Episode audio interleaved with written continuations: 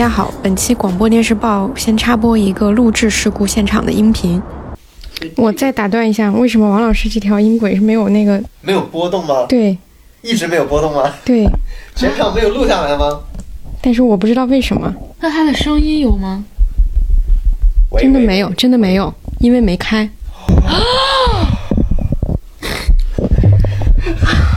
我的是不是也没开？你开了？嗯，你看这有啊，这没开，哦，那那他那他就没他的声音吗？有他的声音，但他的声音会小，因为他的声音是我们两个人话筒出的。的。听了上面这段音频，大家可以理解这一期节目为什么有一位主播的声音会比较小，也请大家多多包涵。Just have some fun while we're dancing. Say hello 大家好，这里是展开讲讲，然后今天是我们的十月广播电视报，我是冻姐。我是康迪，我是王老师，王老师，王老师，我是道。自己说自己是王老师，太贵了。我点到，我每天在这儿点一下，有谁没来，然后下次你不来的时候就说啊，今天这位同学缺席了。好的，那我们这个月还是那这期特别不特别？这一期，我觉得一般吧。看结尾总结一下，看看这期有没有什么特别的地方啊？这期依然是四个板块啊，这第一个是热点，第二个是吐槽，第三个是推荐，然后最后一个部分是我们三个人的个人见闻的分享。然后我们就先从热点部分开始吧。然后今天我们录的时候正好是十一月的第一天，所以我觉得热点可以先讲一下刚刚过去的双十一。虽然今天才刚刚进入十一月份，但是双十一已经过去了。双十一感觉已经持续了很长的时间。半个多月了吧？感觉，嗯，你们双十一买啥呢？我买不多，主要是买猫粮，然后买了一个本特利代言的花洒。我才发现，我原来觉得我是不怎么吃安利的，但我发现我看综艺过程中买了很多安安利的东西。比如呢？看那个什么，原来有个综艺《咖啡之友》那个综艺的时候，我买了乐天的那个巧克力。然后我今天一想想到最搞笑的就是，是我在看 U Quiz 的时候，那有一期采访了一个那个 CEO，他是做那个干果的，嗯，那个叫蜂蜜农场，我还买了那个吃，真的挺好吃的。就我发现我确实平时不太去买那些，我就觉得可能那些安利不太到位，但只要到位了，我我确实会去买的。我我感觉我没有买什么新奇的东西。嗯，我买最新奇的东西可能就是那个辛普森光着肚子拿一个茶杯的那个毛衣，剩下都是一些很正常的，就日常生活中的正常补给。我觉得今年特别神奇，就是我就是刚才我们还在聊，就说完全不理解为什么会，就是你觉得很荒谬这个事情。明明它叫双十一，但是你从十月份开始，十月二十日，对你就已经在做这种像往年双十一才会做的，就是付款啊什么之类的抢啊这种事情。我看李佳琦在直播间敲锣打鼓，就是倒计时都已经，这看视频都已经看过两次了。然后他接下来双十一那天，我估计他还要再敲锣打鼓一次。我就觉得这个事情特别的可怕，就是你感觉。而且你你那天真的会有一种氛围，就是二十号那天我看很多直播，就可能那平时没有什么人会把那个东西抢光的那种，就你到那天你会发现所有人都像就是临近考场才开始才开始那个学习的那种人一样，就开始疯狂的下单，他都不知道，就是已经不思考了这件事情，就是没有过脑子，就是看到这个东西，主播说这个东西好，然后你一看这个价格你也可以承受，然后你就买了。你其实买回来的时候，你其实当时在那一分钟可能是完全没有意识的。我觉得这个事儿是今年好像跟往年的双十一最不一样的一个点，就是这种狂热和这种消费的氛围持续了很久，而且大家一边在骂一边在参与，而且我就觉得这个事儿就是他在用很多非常小的一些变化去不断的刺激你，不断的拉长和呃掏空你的钱。就是以前可能这个事儿还是一个就是定在那儿，然后今年他就一步一步往前挪，就是这种感觉。我觉得跟今年这个疫情有关系嘛，就是因为春节时候不是很多明星都开始去做主播嘛，其实也是因为说他们其他的工作都减少，然后今年感觉就整个这个线上消费到了一个顶峰。对，我不知道今天今天好像没看到，你们有看到双就是阿里公布他们的战报什么的？没有，因为他要等到双双十一吧那天哦对对对对对都算成一波了。哦，对对对，哇，还没结束呢，就是就是真的还没结束。嗯，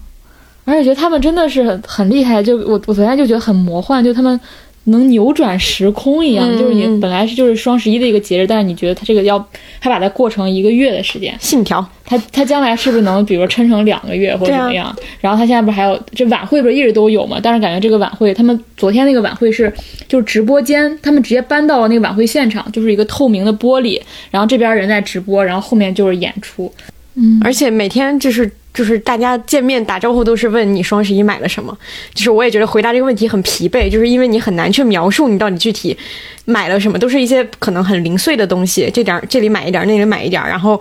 就是每但是每天大家都会像问你吃了吗？你吃什么了？就是这种一样问你，然后我就觉得这个事儿还挺可怕的。嗯，有种交换答卷的感觉。对对对对对对，看看你考的怎么样？你那题怎么答的？就是这种感觉。对，这个月还有一个热点，就其实这个月热点还挺多的，但是因为我们距离一些网络热点比较遥远，而且我们也觉得可能跟我们的风格不是特别的搭，所以有很多热点其实没有放进来。但是这个月有一个有一个事儿，我们觉得还挺有意思，就是呃，项标的那个问，就是他是做了一个腾那个澎湃的采采访，货铺，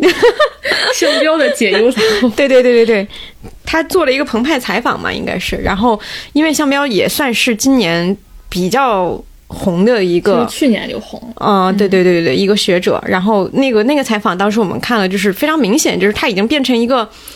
在回答记者以及当代人焦虑的各种问题了，就已经跟他个人是一个人类学学者已经对已经没有什么关系了。对对对，然后我们就觉得这个事儿还比较有意思，包括“内卷”这个词，这两个月已经用的非常非常多了。然后我们就觉得这个这个这个点可以当做一个这个月的热点来集中聊一下。我只正好在那个我，因为我有看那个的习惯嘛，看到澎湃上有这一篇，我就正好转了。嗯其实没有什么评论，就完全是项标自己的一个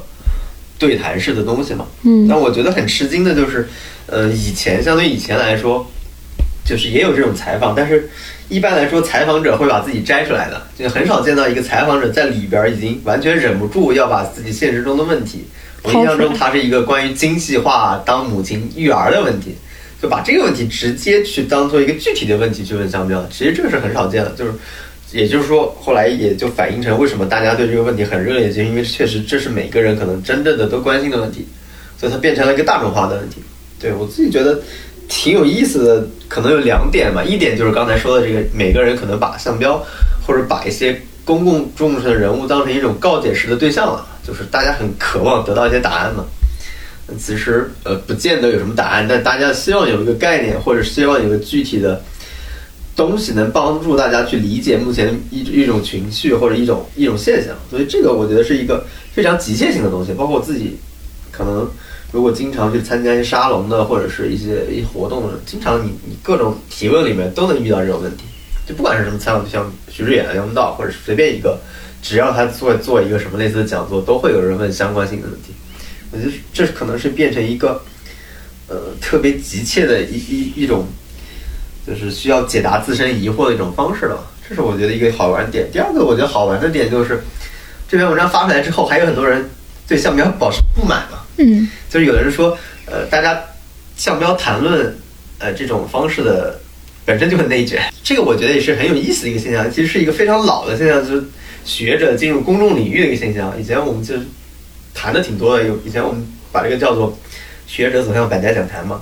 就是一种非常传统的形式，就是其实项标，大家说去年流行，我自己理解的概念，其实它是一个在一个挺小的圈子里面流行的，它没有在更大的公众领域上。我觉得直到直到现在，它应该也还不是一个真正意义上的公共领域，它只是在我们接触的公这这部分人里面成为一个流行的词对，汇。但这次我觉得它范围确实变大了，至少超越了一般性的知识分子或者是一个学术性的小圈子或者某某种文化小圈子，我觉得是超越了。所以很多人觉得很难受的原因就是很多人去说项标，说你解释“内卷”这个词儿其实是有问题的，呃，各种各样的这种呃评论也好，各种各样的指责也好，我觉得是挺有意思的一个现象，就是因为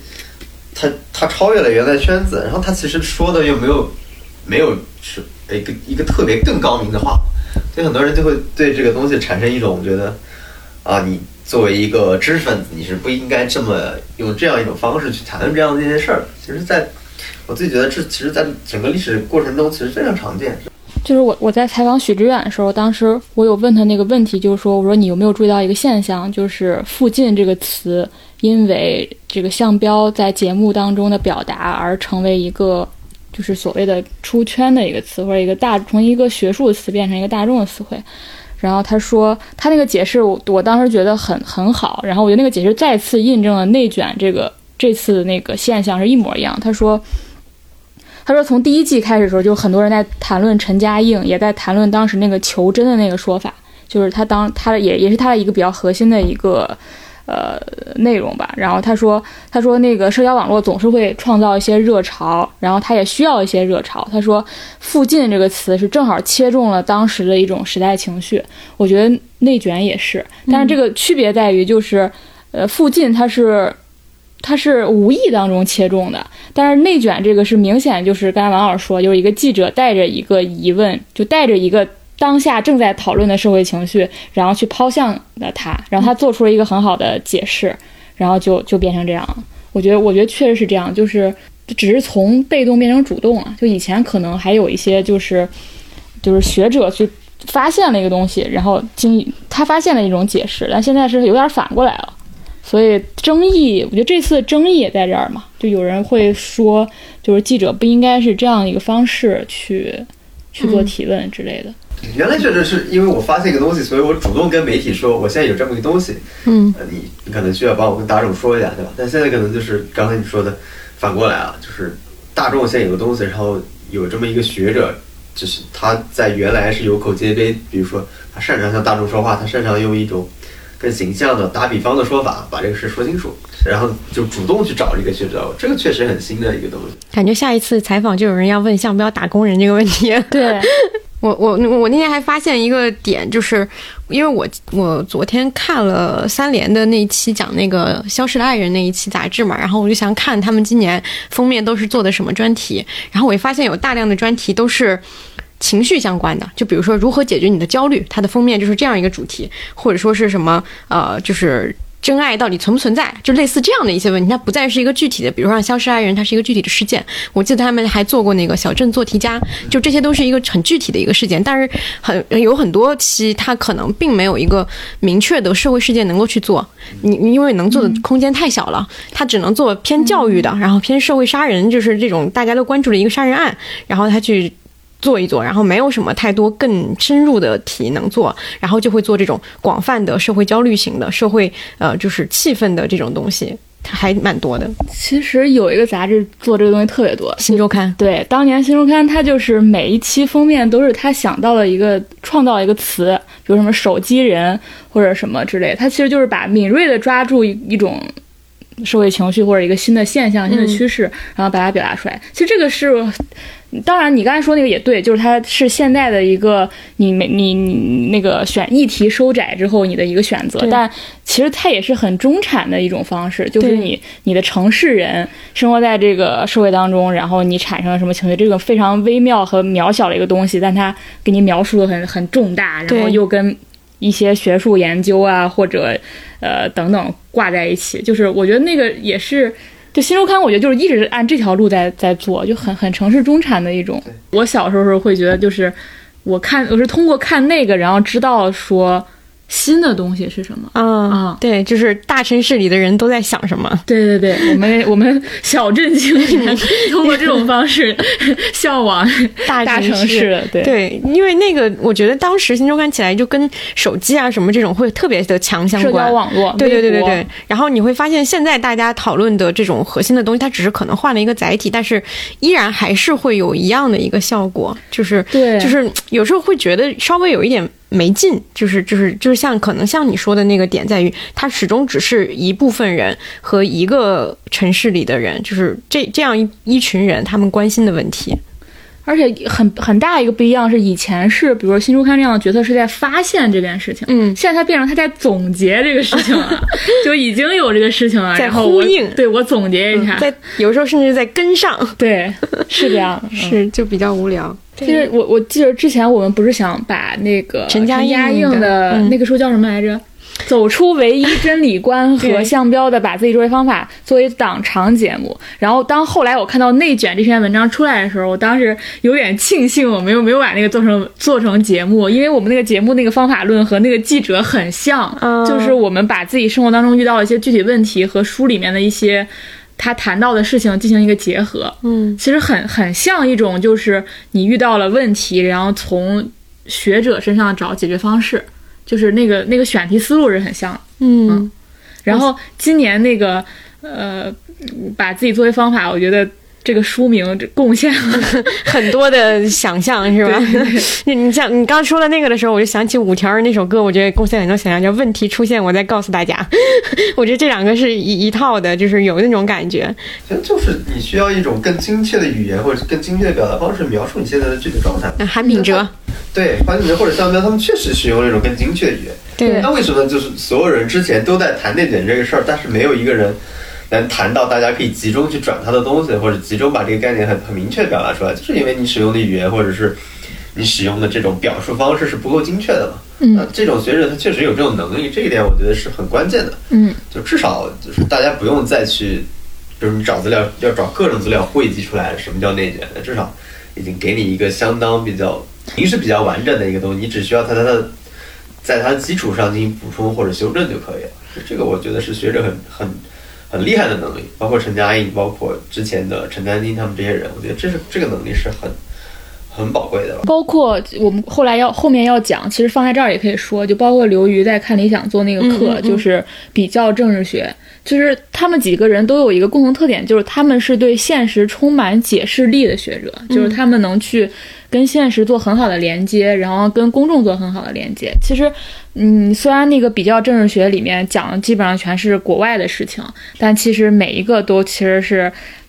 比喻成、嗯比喻政治学来讲，其实是就是其实是说的是我们当下的情况嘛。对，嗯，对，只是我觉得这个事儿可能唯一让我们觉得有一点不太一样的一个点，是在于他是作为自己专业领域的一个人，但是现在却被放到了一个。就是所有人都在去向他寻求解决方案的一个位置上，这个事情我觉得还是出了一些问题的，只是在于说为什么现在所有人如此迫切的想要从一个只是一个专业领域学者那里得到自己生活的所有方面的唯一解决方案。嗯就是还是大家还是有这种迫切的感觉的，就是我的生活出了问题，但是我不知道怎么解决它。但是如果有一个人能够精准的帮我定义我生活的问题，我好像也会好受一点。嗯，就是还是有这种这种焦虑焦虑感在，我觉得这个是一个现在大家的一个问题吧。双十一在解决这个事儿啊，对。对，就是你生活中，比如你上期不是提到，我看大家很关心你的蒸汽拖把，你出了一个污渍拖不掉，这不就是生活中的问题吗？他先向你指出了有这个问题，你可能之前都没有意识到你有这个问题然后他再向你提供一个解明确的解决方案，就消费还是更指向性更明确一些。就是嗯，本身直播这件事是更明确、更更主动的、更有意识性的，向你提供解决问题的方案，甚至在你没有发现之前，他已经更超前的帮你想到你的问题所在了。嗯，对，我觉得今年不管是内卷、打工人，还是这种消费主义双十一的这种极其的盛行，就之前也很盛行啊，那今年都达到一个高峰，我觉得都跟就是今年这种。所有人都处在一个非常焦虑和压抑的一状态个状态当中，是有关系的关系的。嗯，就是我们没有别的解决方式了，只能比如说通过购买，通过从学者那里找到一个慰藉，或者就是有一种明显的感觉，就是我们的注意力被被强行的集中在很多领域上。嗯，嗯，包括最近流行的糊弄，其实全都是在这一个框架之内的，是吧？对对对，好的，那这这个月的热点就是一些问题。Stalla, stalla, stalla, pumpa, stalla, stalla, pumpa, stalla, stalla, stalla, pumpa, stalla, pumpa, pum, pum, pum. 然后我们呃进进入第二部分吧，就是吐槽的内容。然后这个月的吐槽内容，我们可以先从一个电影开始，就是十一档的呃一个电影和之后又在十月中旬上映的一个电影，是一个是我和我的家乡，一个是金刚川。对，嗯其实可以再加上一部，只是那部我没有看，到点到就是呃一点就到一点就到家，嗯，这三部有一个非常共有一个共同特点，就是它是一种定制电影，就是、呃我和我的祖国和金刚川更多的是为呃意识形态在定制，就是我和我的祖国其实是小康嘛，小康社会，然后金刚川是抗美援朝，一点都到家，它更过分是在于它其实是一种结合，嗯就是它既是一种小康社会的结合，其实又是一个和阿里的一个合作，因为那里面嗯植入了很多关于支付宝啊等等这些东西在一起，就是真的就是真的，你如果说大点儿，真的就是资本和政治的合谋，就是你看到这样的片子，嗯就是我觉得这个是一个很大很大的危害。然后，呃，这样的电影其实会越来越多，明年会更多。明年大家知道具体是什么年，那你可以想而知，这种定制的东西，不光从电影到电视剧，可能到我们各种内容产品都会非常多。然后，我觉得这是一个危害性很大的。那我们可以具体先说片子。呃，因为我和我的家乡，我我当时就是就是我是跟我爸妈看的，我发现这种电影有一个区别，就是，呃，你跟父母一起看的时候，只要他们觉得这个东西还 OK，嗯嗯，其实你心里。没有说对这个东西会有非常苛刻的一个感受，但是这个电影，呃，当时看的时候我是没有特别不适的，但是看完的之后再去想，确实有很多很多的问题。最大的问题就是，其实在这个电影里，无论哪一个环节的呃故事里，你都没有真正感觉到所谓“家乡”这个词的那个就是内涵，内涵，嗯对他们只是在讲了一个故事，这个故事跟一个地点强行关联在了一起，但是你并没有感觉到所谓的家乡和。个人的这个联联系感，我觉得这个其实可能，尤其放在今天，你去讲家乡，特别像一个伪命题。就是每个人其实他都跟自己的家乡已经有了一定的距离，真正在家乡的那些人，他们的故事可能是不能够被讲述的。对，尤其是在这个故事里，有很多就去讲那个什么所谓本地人，但是你会发现本地人和外地人的那个界限非常的模糊，他们并没有特别强的区隔，就是除非是他们一一方可能代表了一个就是善良的一方，或者另一方是一个审视的一方，就类似只有这样的区别，他并没有说因为说我是这个地方土生土长的人，我对这个地方的感情，以及你是一个外来者，我们之间的那种会有什么特别明确的区别？因为我当时看的比较正好拍到贵州，对陈思诚那个嘛，但是我当时看了以后，我就是非常明显感觉这里面所有人都是外来者，就都是外来的人再去讲一个本地人的故事，就是特别的别扭。你仔细去想，它是没有任何动人的地方的。但是这个题材其实它是。呃，我我当我们当时我就在想一个问题，就是祖国，我和我的祖国和我和我的家乡这两个题到底哪个更好讲？就是你可能会觉得说家乡更好讲，因为它是一个更小的题材，你每个人都有家乡，每个人都当然每个人有祖国啊，就每个人都有家乡，你会在对家乡都有自己的一个理解嘛？它好像是能讲出更多有人情味儿的故事的，但是。到了今年，我不知道是创作环境更差了，还是说这里面每个人的位置都不对。你你看家祖国的时候，你现在反而又觉得祖国它里面讲了一些更宏大的东西，还是挺有力量的东西。是，嗯我也想过这个问题。然后我觉得从哪怕我们就从命题作文的角度进行比较，其实祖国是比家乡好很多的。我觉得有一个原因是，祖国天然你是可以选择几个重大的历史节点的，而这些历史节点本身是有沉淀的。比如你选一个升旗，那个背后它就是有指向性的。嗯，但是你选家乡，它是个很模糊的。你选，而且都是在现在。对，它嗯意味着什么呢？它就是，但是我觉得这个东西就是家乡，让我觉得最，我觉得最可怕的地方是他对家乡的理解，他对包括他拍一些这种乡镇，拍一些农村。非常的单一，非常的贫瘠。他所谓的家乡，在这过去三十年发生的变化，就是就是一个字好，我用上电商了，对然后我我接入互联网了，大家都生活变好了。，对，大家都有钱了。嗯，这就是我们过去对过去三十年这个社会发展变化的理解，就是它里面拍了几个故事，其实都在说这一一件事儿。对、嗯这一个层次的嗯家乡。我觉得这个事情是。这个这个主题是很可怕的，对对对起码你在祖国上你是有层次的，就是有比如说呃北京大爷的祖国，嗯然后有那个比如东东这样小孩子的祖国，就是它这层次非常丰富，但这里面就是你你你看不到，就是你只能看到就大家都都过上好日子了。对，这个感觉就像什么呢？就大家可以想象一下，如果你是一个从家乡离开到别的城市生活的人，你想象你回到你的老家的时候，你会感叹说：“哇，这个路修的真好，哇，这个大楼建的真好嘛？”你肯定感叹的是，你小时候吃的那家店不在了，你小时候熟悉的那个老街道不在了，就是你感叹的可能是这些东西，你不会像一个外宾会和一个一个一个领导一样去审视说：“哇，这条路修的真棒。”就是这种，你知道吗？就是我觉得这个电影就是这样的一个感受。是嗯那阿康可以讲一下金刚川。金刚川的问题是，我不知道大家了解不了解这个背景，就这个电影总共就从制作到完成就几个月的时间。三个月吧，好像是。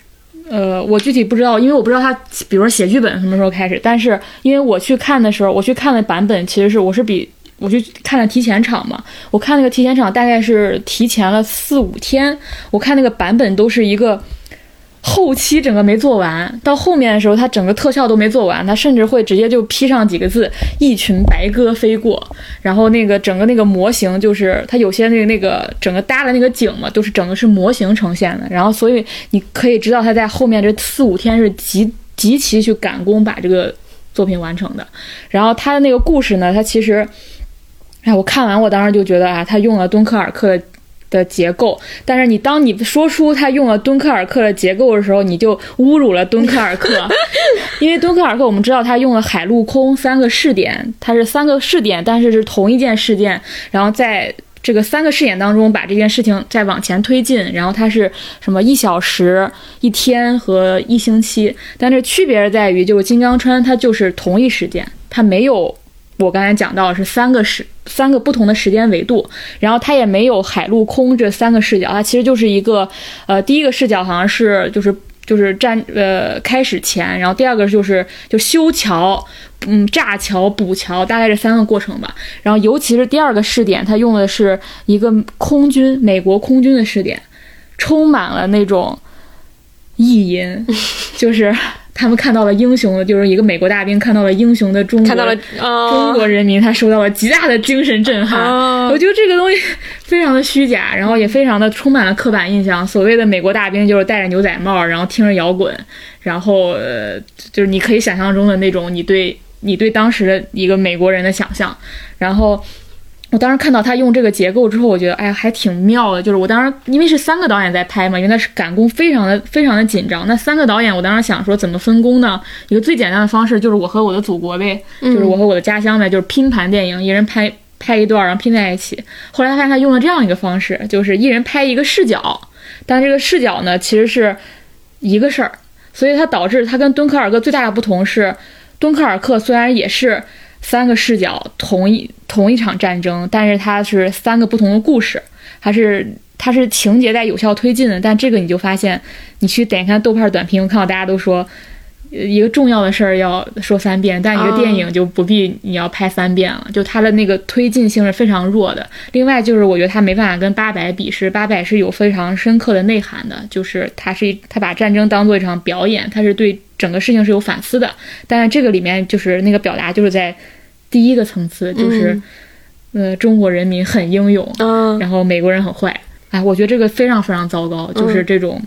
对，这种这这样的这样的定制片为什么会非常糟糕呢？第一个就是这种高度定制，它其实是损害你电影不管作为艺术品还是作为商品这个根本价值。第二是这种大跃进式的这种开发，就是你反完全不不尊重一个作品的生产规律，就是你一个电视剧该拍多久，你一个电影该拍多久，这个有一个正常的时间线。第三个是你想想现在所有的定制片都是最顶级的导演，那这些最顶级的导演都来拍这些东西的时候。那那对这个电影的伤害是更大的。比如你要找一些，比如说比较年轻的导演，他还能有更多试错的成本，但是你就让宁浩、管虎这些人都在拍这样的片子，那你可想而知未来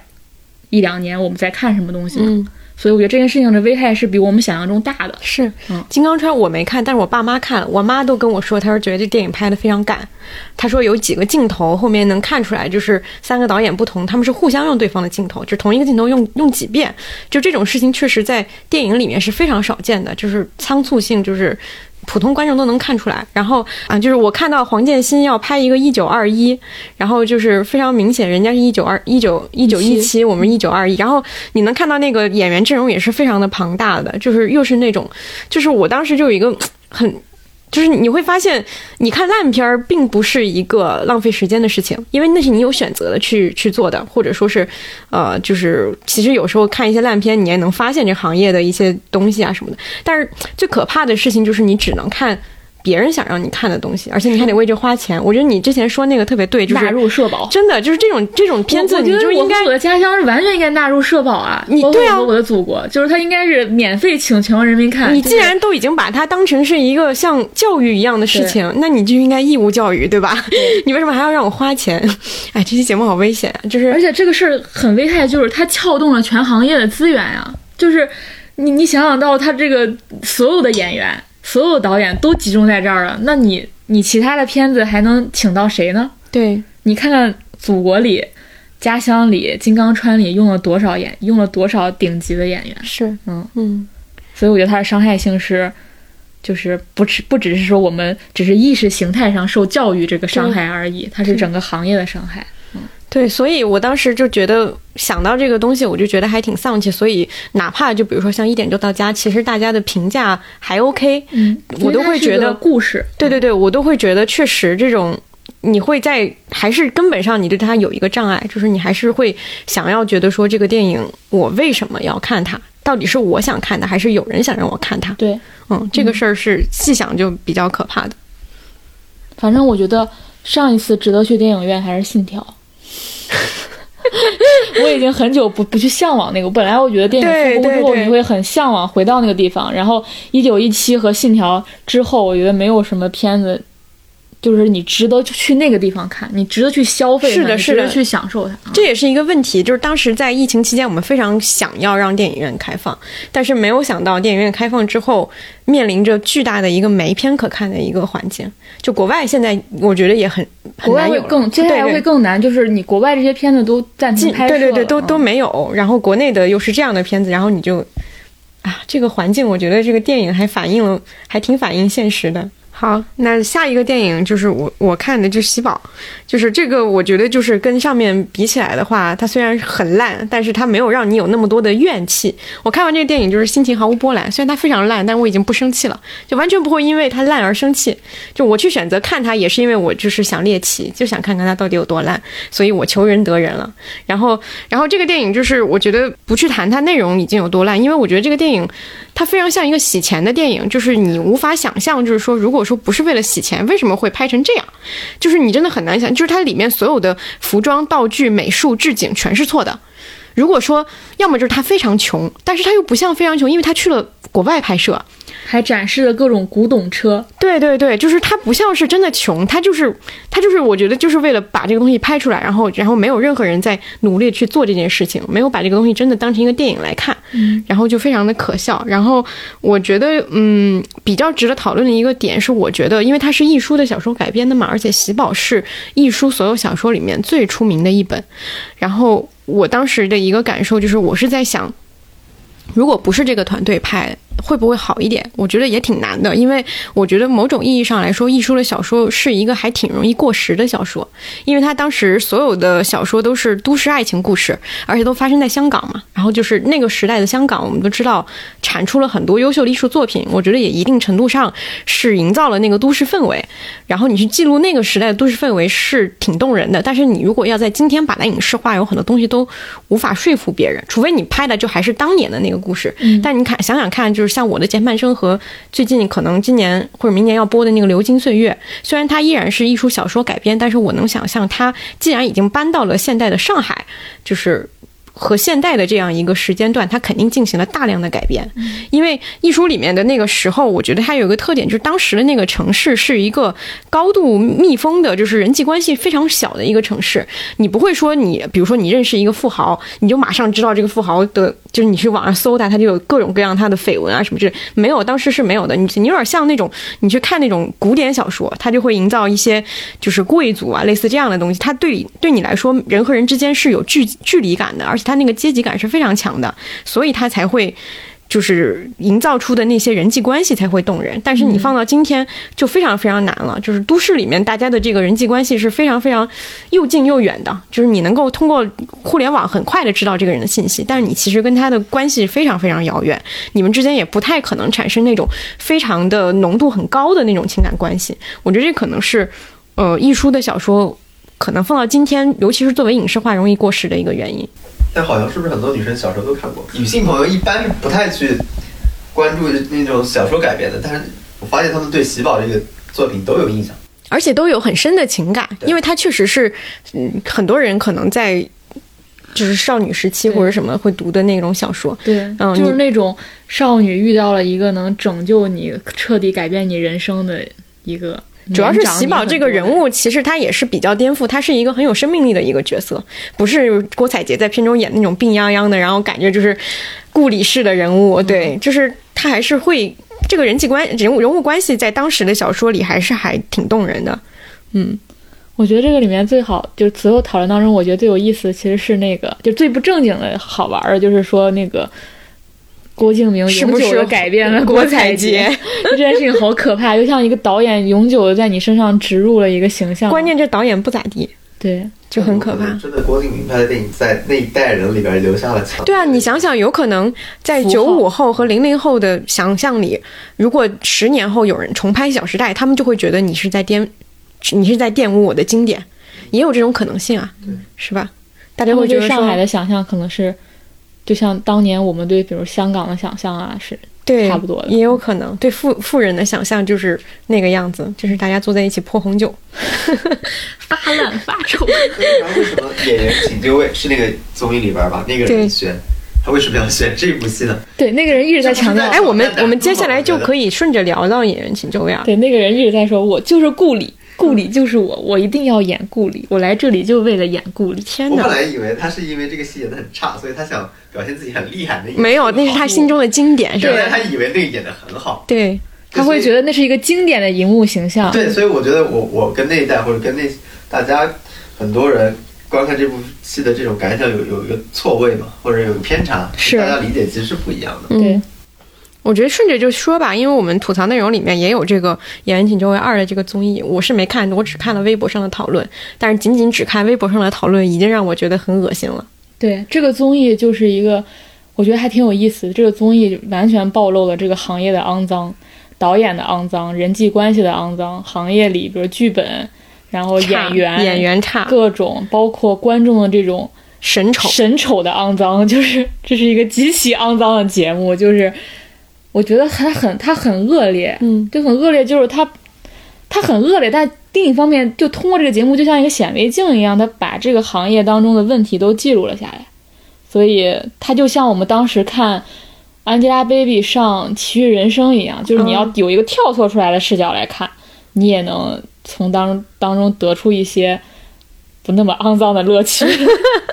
但是我觉得有一个本质问题在于，这个节目并没有想要像你说的那样去记录什么，它就是为了迎合，为了为了想要制造它现在已经达到了这种话题性。我只是看大家的讨论，我都觉得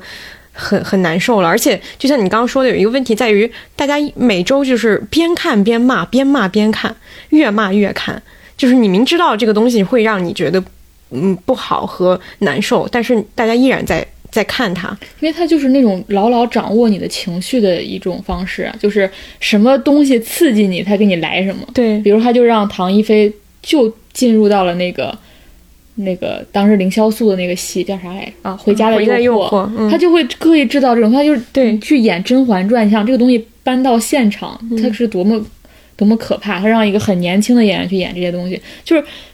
他他也不是让啊，他就是他各种这种他选的这些片片段啊，包括选的这些演员，包括这种导演和导演、评委评委之间的冲突啊，各方面就是都是制造出来的，非常人为的一个东西。我前天看到一个热搜叫“郭敬明、李成儒世纪大和解”，我就心想说，这个时间是是是错乱了吗？怎么就世纪了？你知道吗？就是那天尤其也是双十一还是什么的，就是你会感觉整个今年有非常多荒谬的事情，就是在于这些时间就全是错的。他去给你安排和定义的东西，就是以他的那个角度去做的，完全不管你真实的感受是什么样。对，就是这个综艺就是一出大戏，先安排两个人就是非常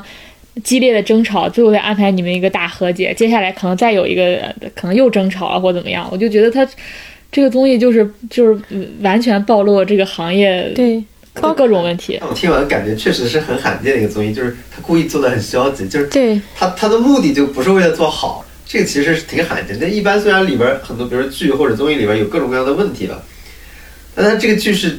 目标性的、整体性的，就是往恶劣的方向走。嗯，就他的设定目标就是他的目标就是话题，上热搜热搜它是一个热搜导向的东西。成功最成功只能是越来越恶劣，就恶劣到一个顶点，就是他的节目本身设定的最大成功点，可能就是那个东西。对，因为我觉得第一期就是当时就有很多人在讨论。第一期我觉得出圈的一个话题，记得好像是尔冬升嘛，敢说什么之类的。然后就你会发现后面他其实也是注故意制造出来的一个效果。对他到刚开始我看第一期之后，我对这个人非常感兴趣，然后就觉得很想跟他去聊聊之类的。但是我看了第二期之后，立马就放弃了，嗯，因为他第二期他明显他变成一个和稀泥的角色，你就知道他第一期那个并不是他一个真情实感的表达，是节目设计的。你第一期我们做谁做哪个人物，第二期怎么怎么样，这个这个节目真的是既暴露了综艺行业的恶劣，又暴露了电视剧行业的恶劣，而这两个行业又是我最关心的行业，我是这个节目憎恶之极。而其实去年他们也是这样的一个思路，对，今年他会把这些东西更放大了一点吧，包括陈凯歌也是，嗯你前几期看陈凯歌的时候，你会觉得这个人啊，好会讲戏啊，就是他那种娓娓道来，然后轻声细语，然后就那种一点点给你剖析。但是到了这一期，你会发现他依然，他他跟那些人没有区别的，他还是在捍卫他自己那些东西，他也是个非常自恋的人。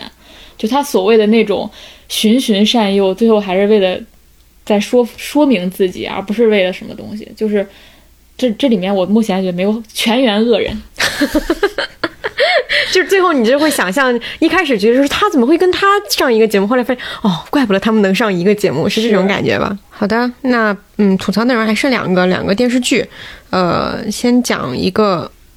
呃，我我我先讲一个韩剧吧，就是我觉得也跟那个《演员请就位二》这个很像，就是就是这个剧的编剧叫金顺玉嘛，然后他是呃之前写的那个《皇后的品格》，然后这个剧是当时收视率非常非常高，包括《妻子的诱惑》，就类似这种，他其实写的都是这种偏偏向于狗血剧的这种路数。然后因为上一部剧的收视率呃创新高，然后这一部剧也是，而且他这个跟这个导演也是上一次一起合作，所以他们的这个剧一开始大家就知道说肯定是一个狗血很足，然后话题度很高的一个作品。然后这次他讲的这个故事就是就是有点像什么？我觉得《三十而已》里面那个顾家。靠近那个王太他们住的那个房子，就是类似于这样一群人的一个支线，就是住一个住在所谓的首尔的最豪华的一个小区里的一群阔太的生活。然后，呃，他们又加入了一个说是这个女主角是学声乐的这个主题，然后等等，就有点像是《天空之城》的一个演变版，但是它更多的放在了就是主妇之间。然后我我说这个剧为什么值得吐槽，不是因为它是狗血剧，就我也喜我也我不是喜欢吧，就是我也会看狗血剧，我也知道说这个东西它是一定程度上是呃能够让大家觉得精神放松的，它的存在是有其必然性的。但是我觉得这个剧是已经到了，还是刚说的，已经到了一个神丑的地步了。他从第一集上来的时候就有大量的这种互相扯头发的戏，然后一直以来所有每个人都在用一种尖叫，然后就是咆哮式的演技。就阿康现在已经露出了痛苦的表情，就真的会让你觉得他是在伤害你的耳膜和你的脑子。你看完以后，你这个脑子就会嗡嗡的，你知道吗？因为你一说，我脑子就想说，这个如果是中国，嗯，中国的人在这样吵，和韩国人来吵，那个声量是不能比的。对对对对韩国人对那种，我我一想象我都头疼。对，你就想象那个这个像《我的前半生》里面薛珍珠，就是整个苏大强，就是类似这种东西，你知道吗？就是它是一一一部剧都在讲这种东西。我只看了一集，我就已经觉得有点受不了，在于说我会觉得这个东西我能够接受一定程度上的狗血剧，它是能够让人放松的。电视剧很多时候也是一个娱乐性质的东西，但是这种东西看多了以后，你应该警惕说，你越看多一个这个东西，它就在越在麻痹你，你会越来越多的沉溺于这种毫不动脑的这种狗血的东西。这个东西是很可怕的，就是它其实就像打鸡血一样，你今天打了这这么多，然后下一次你就会需要更多，再下一次你什么样的东西都无法刺激你了，就是你会变成一个越来越麻木的人。这是一个这个作品，我觉得明显感觉到会很可怕的东西，就像你刚刚说的一样，它它。这样的东西出现，它是在伤害这个行业里其他那些不愿意撒狗血和认认真讲故事的人的心血，它是做有这样的反推动力的作用的。它不是说我做这个和你做那个没有关系。如果说这样的作品它能够持续的得到很高的收视率和话题度，你就能想象接下来有更多的人去做这个东西。这是一个我们吐槽这个环节里所有恶劣作品的原因，不在于它真的本质恶劣，不是在于它单独的恶劣，而是在于它。有一个标杆性的意义，就他向所有人示范了，说我做成这样一个东西，我得到了我劣币驱除良币的恐惧。对对对，它是这样的一个示范性的作用，所以我觉得还是应该很很要警惕的。就是我特别好奇这个剧的编剧和导演以及演员，他们私下是怎么看待自己接这个东西的，就是他们心里到底是怎么定义的？有心里想，我只是恰饭而已。对，我觉得这这是可能是一种能想象的，有没有？就是他们，我真的很好奇。这个月还有一个感受就是，当你总是说在恰饭的时候，你一定要想清楚，这是恰饭还是恰屎。真的。比如有时候你你你做一些挣钱的活儿，他真的就是掐屎，你还告诉自己那是掐饭，就我觉得你应该内心有一个界限，就是什么是什么是在掐饭，什么时候在掐屎。从来没有研究到这个。因为我这个月有一个活儿，我感觉自己就是在掐屎，所以我深刻的理解了二者的区别，就是它有没有冒犯到你的自尊。嗯。嗯。对，我觉得大家看那个文艺作品的时候，也应该有这个标准，他到底是但当然了，有些创作者他的自尊很低，对。他就可以把。但是我们作为观众还是有选择的嘛，对对就是你你明确的知道说这个东西到底是只是让你休息一下，还是说它真的是在麻痹你，这个东西是有区别的。就它在麻痹你，就意味着这个事情很严重了，就是你需要已经到了这样一个，你的瘾已经很大了。说实话，就是你得警惕一下这件事情了。然后最后一个电视剧是一个，我觉得两句话就可以说完吧，叫《艾米丽在巴黎》。那我可要好好说。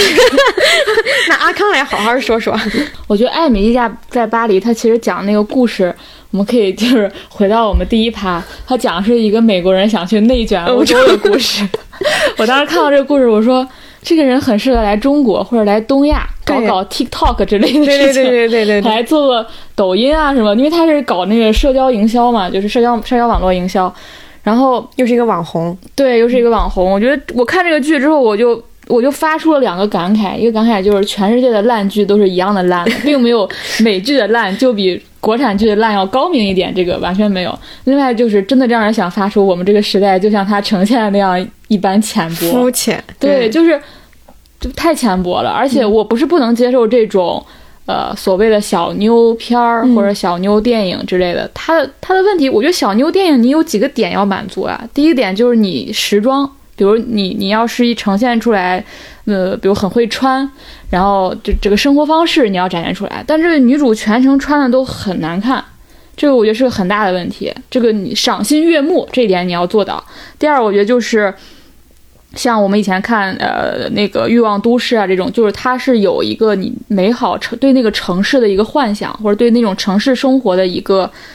像造梦一样的感觉。但是在这个城市里，我我确实是为了看巴黎我才去看的，因为我正好去年去了一趟，我很想去看看，就是说他拍的会不会是我当时去过的一些地方啊，或怎么样，我想去看那个城市感。结果他的城市感做的就是很像布景一样。它当然还是有一些，比如说咖啡馆啊什么，在这个城市里它跑啊因为它是所有的呈现，就是它是用那种拍照，我拍一张照，哎，今天我到巴黎了，然后那种就是完全是一个游客式的展现，对嗯一些刻板印象的展现。对，这个整个巴黎还是成停留在一个布景一样，然后巴黎人的生活也停留在一个刻板印象的当中。我觉得这个也是很大的问题。第三就是这种小妞片儿，就是它里面很重要的部分就是性喜剧的部分嘛，就那个张力就应该做的很幽默、很高级，它这里面做的就特别简单，真的只是只是男主长得还不错，但是他们任何那种互动的桥段都非常的简单粗暴，嗯，没有那种魅力和吸引力的感觉。我觉得这三点你做不到，你就连小妞电影都算不上。对，而且我觉得小妞电影还有一个点是，她的女主角会是一个普通但是挺有生命力，而且他身上必然有一种特质是美好的一个人。哦，甚至就是他要招人喜欢。对对对，他要善良，或者说他要勇敢，或者他要天真，就是类似这些品质，虽然很俗套，但是他最终还是会让你感觉到那个东西。嗯但这个电影的女主角，你就特别讨厌她。对，真的很因为他是个老想内卷别人的人，他怎么会受到别人的喜欢呢？因为他特别热爱他的工作，然后他老埋怨别人不不不去工作。对，一个一个美国人要教欧洲人女女权知识，就是这类似这种，就是老老把自己当成一个绝对正确的人，要去教育别人，就是那种就可烦了。对我 而且他在职场上晋升的途径跟国产剧女主角的晋升途径没有任何区别。对，所以我才说这个，我都认识到全世界的剧是一样烂的嘛。我觉得它跟那种烂的国产剧没有区别，对特别像。嗯就是只靠嘴炮，然后突然就赢了，然后突然就各种方面都非常的顺风顺水对，水。就这个女主就整个是一个很浅薄，然后又很得意的一个形象。就是我看豆瓣短评人，很多人说想打她，我觉得那个情绪特别对。而 且她涨粉好快呀、你不觉得？对她刚去的时候没有人，她拍那照片怎么了？就是怎么了？他那个账号和他拍所有照片发布的内容为什么能够红？中国人不禁要问了，就是随便发一条微博就被什么东亚人看了都说羡慕，你知道吗？被那个法国总统夫人给转发了，对就很太假了。就是国产剧的缺点它都有，然后那种小妞电影应该具备的几个标点准要素，它都没有它也都没有具备。嗯，嗯，我看了以后非常理解奈飞为什么在欧洲就是被那些传统电影人抵制，你知道吗？就是非常的正确、哎，我啊。非常理解，就欧洲瞧不上美国，那个、真的是，就是古老的欧洲面对一个浅薄的小男孩的感觉。他要非要教你做人。对，好的，吐槽内容这个月意外的有很多。这个月吐槽的很很力度很大，我觉对得。对对对对，因为就是这个月吧，根本没有时间看，然后就为了录这个节目，我说起码我得知道，就哪怕你俩说，我知道大家在说啥。嗯，看完之后我人气不打一处来，浪费我的时间。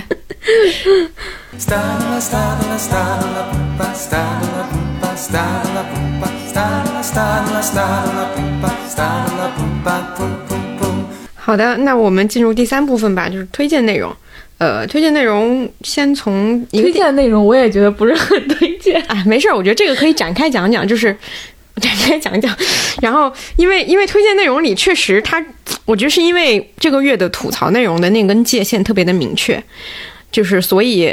跟它不在一个水平线上的东西，我们都暂时把它挪到了推荐。嗯但是它也不是意味着像我们以前可能。当然，这部分推荐里也有那种我觉得觉得特别好的特别好的那种，但是我们可以先从一些就这个月相对热点，但是其实我们会有一些疑虑的东西聊起，我们不会说就是就是完全的推荐啊。第一个，我先说一个吧，就是那个电影，就是艾伦·索金拍的那个《芝加哥七君子审判》，就是这种电影是属于说你希望看到他的人越多越好，是因为你的价值观跟他高度一致，就是但是有一个悖论在于说。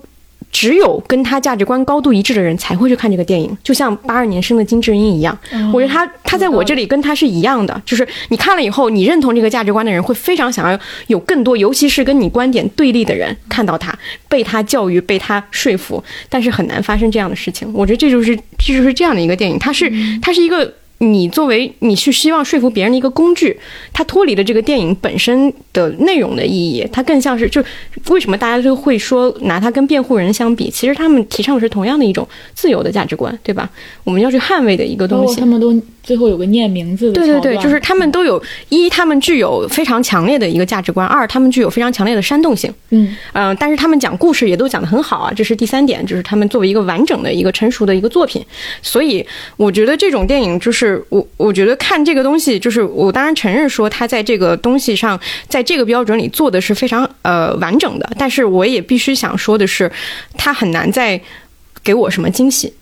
就是我看他的时候，我我我有时候会觉得，我到底是看一个我讨厌的东西更浪费我的时间，还是看一个我已经知道的东西更浪费我的时间？我看我讨厌的东西了，我可能还能知道说别人到底是怎么想的，别人到底在看什么，为什么这个东西这么讨厌却这么受欢迎。但我在看一个跟我高度相似的东西的时候，我只是把我知道的东西再看了一遍而已，它并不能够带带给我更多的一些呃艺术上、审美上的这些一这样一些快快感，它更像是在弥补你和安慰你，就安慰你说我作为一个。我的这个东西这么好，为什么大家没有没有跟我一样？然后有一个人拍了一个电影，告诉你说啊，这个世界上还是有人跟你想的是一样的，就有点像是这个东西。但是但是这个也不是不是说它不好啊。我觉得如果说大家对索金好奇，或者说对这个类型好奇的话，还是可以去看一下。它的编剧技巧还是非常非常高超的。但是我一定程度上我也觉得说索金比较适合只做编剧，嗯嗯，他不太适合做导演，就是他。当电视剧编剧为什么是一流的？就是因为电视剧其实是更多的看重编剧技巧而非导演技能的一个东西。但是电影的话，它可能就是反过来，因为他每次讲的这个东西，锁定就是一个非常标准的教科书，就是你有一个明确的主题，你用你用一个非常好的一个结构的方式和这些人物，人物也很精彩，去达到了这个主题，它去呈现的就是这样一个完整的过程。这已经是非常非常标准的教科书的操作了。它在电视剧里会比较好的是，电视剧的篇幅更长，它就能够对这个主题进行不同角度的一个探讨。但在电影里，它就变成了一个非常标准的三段式的一个东西，最终达到那个目的，你你也觉得是意料之中的东西，就是是这样的一个一个区别。是，就是我想说，其实跟栋姐后面说这个一样，就是，呃，主要就是索金作为导演这方面，就是其实他作为导演，从《茉莉牌局》到这一部，他其实都只是一个七分导演。那他这一部之所以能上到八点五左右的分数，其实是场外因素。嗯，因为最近的这个美国大选大选嘛它是一个强烈价值观输出、强烈政治立场的东西，就是你说要，而包括这个电影必须在这个时候上映，也是这个原因嘛，就他要其实是在表达政治立场，他的场外因素决定了这个片子是达到现在这样分数，但从导演能力上而言，他就是一个七分导演，他可能能能作为一个九分编编剧，但他是导演能力其实是很弱的。然后我也想类比一个，就是类似类比韩国电影，就是虽然索金和李景宪是完全不同的这种阶层、文化背景和趣味啊，但其实他俩问题很像。嗯，他俩问题很像，就是他们没有谋篇布局的能力，就或者是谋篇布局，比如索金就会去找一个很巧妙的结构，我这次他就是说在一个庭审当中去。把完全去回溯这场运动，然后包括之前他写乔布斯也是，就是选他人生当中三场演讲的关键时刻，他总是去找这么一个好玩的东西。对，但他其实，嗯包括看这个剧，他只是节，他只是说话节奏很快，他这个但你想，他这种选取的方式也特别的文本式，它是一个文本式的选取，文本推的对对对对对嗯它不是一个导演思维的东西。然后他他总是让大家觉得他，因为他所有的角色都很机关枪一般的说话，然后嗯你就误以为说这个哇，这个片子的节奏好很棒。嗯但是你你自己再去仔细体会一下，其实七君子的节奏非常差。嗯，它是一个就是。嗯，高潮啊、反转等等都很模糊不清的一个一个片子。就其实我觉得他跟李秉宪的问题是一样的，就他一旦去拍电影，他就会由于这个长度的问题，导致他的片子其实就在结构上会出现很大的问题，只是在一些小，他们很着迷一些小段落或者一些台词啊上面的一些一些方式。所以索金其实还是应该多跟。其他导演合作，他每次跟别人导演合作的时候，那个社交网络多好，对，社交网络好，包括其实那个乔布斯那个也挺好的，就是他他需要导演的那种能力去把他这些东西就是藏拙，给他藏起来，嗯，对。但他自己就特别容易暴露问题。嗯，然后我觉得其实这个片子真的就是一个七点七点几分，跟茉莉牌局没有差不多，没有什么。我甚至觉得茉莉牌局还稍微，因为它的主题更个人，一个人啊。对它更个人一些，所以还还有点意思。但是这个真的看完以后，就是就是毫无波澜，就是有这种感觉。虽然他确实做该燃的地方都做得很燃，嗯，台词也写得很好。我觉得拍的最好的一场戏不是那个最后就是大家站起来念名单，是他有一场戏是那个酒吧，他说那个酒吧是五十年代，然后那个街道是六十年代。嗯我觉得那个嗯，我觉得那场戏特别好。那虽然他也没有放大啊，就是那个念名单，我真的觉得从死亡诗社开始都已经成为一个。标准的煽动性的一个，包括浪潮里也是，就标准的煽动性的一个画面。嗯，所有人要站起来嘛。对，好，那下面一个剧也是最近的一个非常非常热门的剧，然后像致命女人一样。对对对对，我们放在这个部分也是因为我们确实今天这一期没有一个中间环节能够放下这些东西，但它又确实还挺值得聊的，叫《后羿骑兵》，一开始叫《女王的棋局》吧，好像是。公众号是吗？对对对，大什么年度第一神神剧，就是爽剧又来了，就是九点二了。对对对，对对豆瓣九点二了，就《后羿骑兵》。然后这个王老师看了，王老师可以先说一下。对我当时看完就觉得这部剧拍得很聪明，就是因为，嗯，这种套路化的、很很陈旧的这种故事模型其实很常见，就大家经常以前会看到，比如说一个冷战背景的。呃，天才他可能就是对其他的东西都不太敏感，但对数学、数字或者特别敏感。然后他有一些精神隐疾，他需要长期服用药物，然后最后取得了一个重大贡献。我记，在我印象中，美丽心灵，对这种片子，在十年前或者二十年前是非常常见的一种类型片子，而且大家经常消费这种片子。其实，如果你同样的呃情节换一个男性来拍，我我觉得不会有这么好的效果。所以我觉得他聪明的一点就是他把男性的性别换成了一个女性。当时大家还说这部剧其实是没有原型的嘛，因为它是根据一一部八十年代的小说改编的，那个小说是虚构的嘛，就是。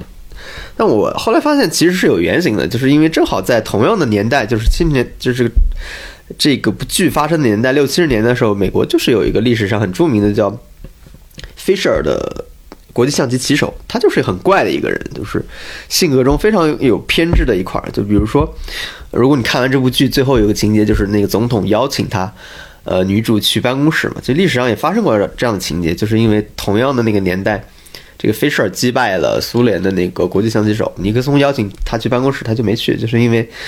呃，他没有给他出场费，没有给他去办公室的费用，所以有大量的这个性格偏执的一方。他比如说，他曾经指控对手在他的食物里面下毒，还有说在他的宾馆里放窃听器，然后说这个苏联人密谋陷害他，有各种各样的情节。就这个人的性格是非常非常突出的，如果感兴趣，其实有部他的纪录片叫《Bobby Fischer Against the World》，就是完整的把这个人说了说了一遍。所以你后来发现各种细节，包括呃这部片子里边很重要的一个细节，就是他接受《Life》杂志的采访，并且登上了封面。其实因为《Life》杂志当时是一个很著名的杂志，基本上就是你让你在全国知名了嘛。因为同样这个现实中的这个 Fisher，他也上过那个《Life》杂志的封面，所以他其实我认为是有是有原型的，只是这个原原型是一个男性。所以我我觉得这部剧，嗯，有意思的点就是他把很多原来男性剧里边的小细节置换成了一个女性的东西，但他没有做彻头彻尾的改编。就比如说，原来男性的这种天才剧里边会有一个好朋友，在有关键时刻会会这个帮助他。这部剧里面就换成一个性别，就是他们俩会谈恋爱，可能会有这个呃恋爱的情节，然后包括。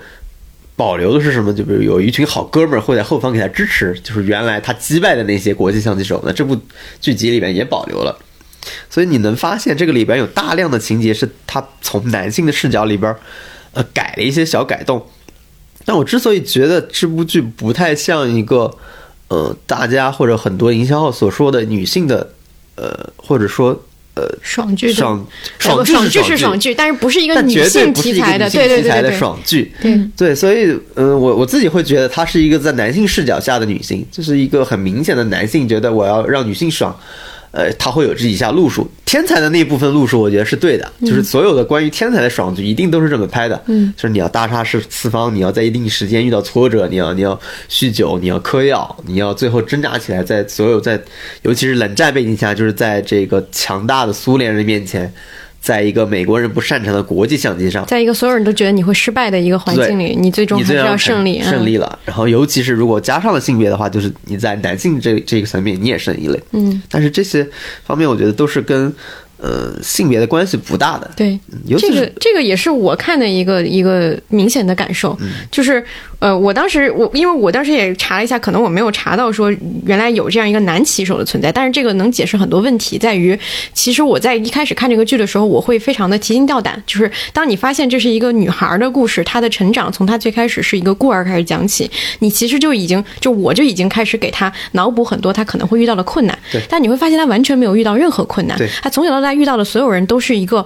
可能会奇怪，但是都对他蛮好的一个人，没有任何人真正的伤害他。我发现他的那个思维是一个现代思维，但是你刚刚一说，我就觉得他确实是一个男性思维。他嗯，比如说在那个环境，在那个年代里成长起来的女孩，为什么对性别如此的没有自觉，如此的没有任何的这感知，甚至。自然而然的觉得说啊，我是个女的，怎么了？就是这不是一个当年的女性会问出来的话，这也是为什么他可能原型是一个男棋手的原因，就是他确实没有。就是我记得好像看看到有一个人夸说这部剧的女性的部分讲的很克制，但是我觉得这不是一种克制，他就是没有。就是没有，我觉得他就没有女性困境，他就是有天才困境。对你看完只有天才困境，天才遇到问题了，天才没有条件学棋了，天才呃没有钱去买国际象棋杂志了，天才遇到了酒的问题，天才遇到了药的问问题天才遇到了家人这个离别的问题，天才遇到了爱情的问题，永远是这个问题。但其实女性没有困境，我没有发现任何一个需要动用女性的意识去解决困境的东西。嗯，我刚刚看的时候跟杜姐那个感受特别像，就是我也老担心说她是不是要遇遇到女性的问题，对。比如说她进到孤儿院的时候，那个有点奇怪的，对刚开始有点奇怪的校长，还包括他被这个养父母接走的时候，他跟他养父的关系，对你都会天然的就会觉得很担心对对他会不会遭受到身体上的侵害啊，或者心理上的侵害等等，你老往这方面想，对，但没有，都没有，完全没有，就是所有人都对他很好。虽然所有人可能看起来都不是那种第一个上来会跟你特别关系好的人，但最后你会发现他们都是无条件的帮助女主角的。这就是我我看的时候会非常难受的一个点。然后他又做成了这么一个漂亮的女性形象，他又对自己的美貌无一无所知，这个也是非常的，就是就是荒诞的一个点。不太喜欢这部剧的地方是，我觉得它真的没有达到九分的标准，是因为我我会有一个暗暗的对比，就是梅尔罗斯，嗯就卷福主演，他那个也是一个，他不能说是一个天才的故事，但是一个贵族，然后也在酒精、毒品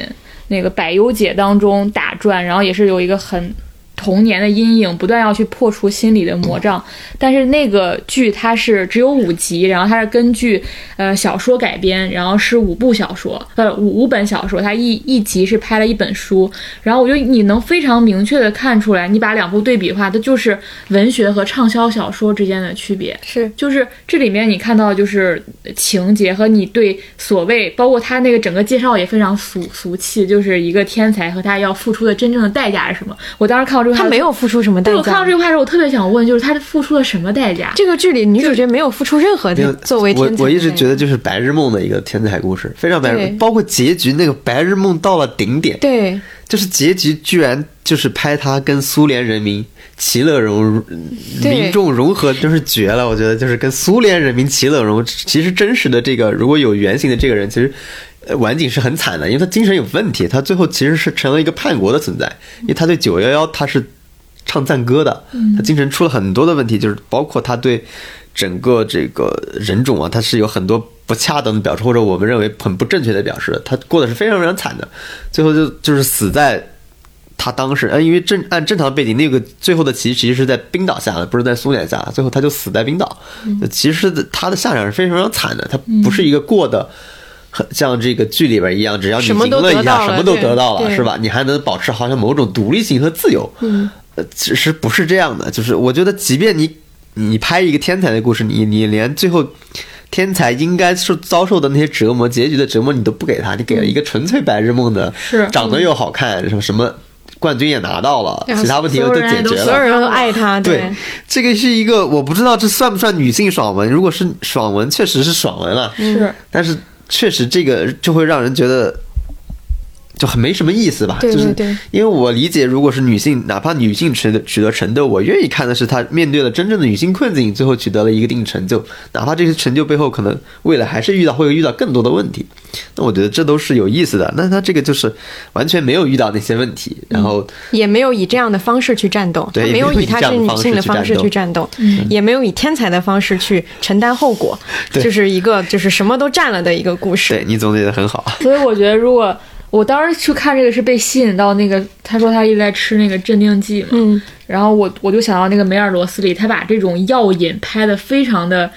具象化，就是你无法解释瘾这个东西对一个人是多大的吸引力，但在那里面通过卷福的表演，通过他那种文学的设计，那种意象的设计，其实表达的非常，就是我觉得那个小说拍的太好了，就是如果它是一个文学性的东西。对你，你跟这个对比，就是实在是太明显了。这里面我没有感觉到，就是他被那个东西所控制，你只是感觉这个人不断的在去弄药，他没有把那个他真正对他内心的折磨，对他那个精神的控制，通过这种影像上表达出来。我觉得这这两个剧真的是，如果那个能上九分，这个就凭什么能上九分的感觉？嗯哎，这个，但是我们刚说的，呃，就是。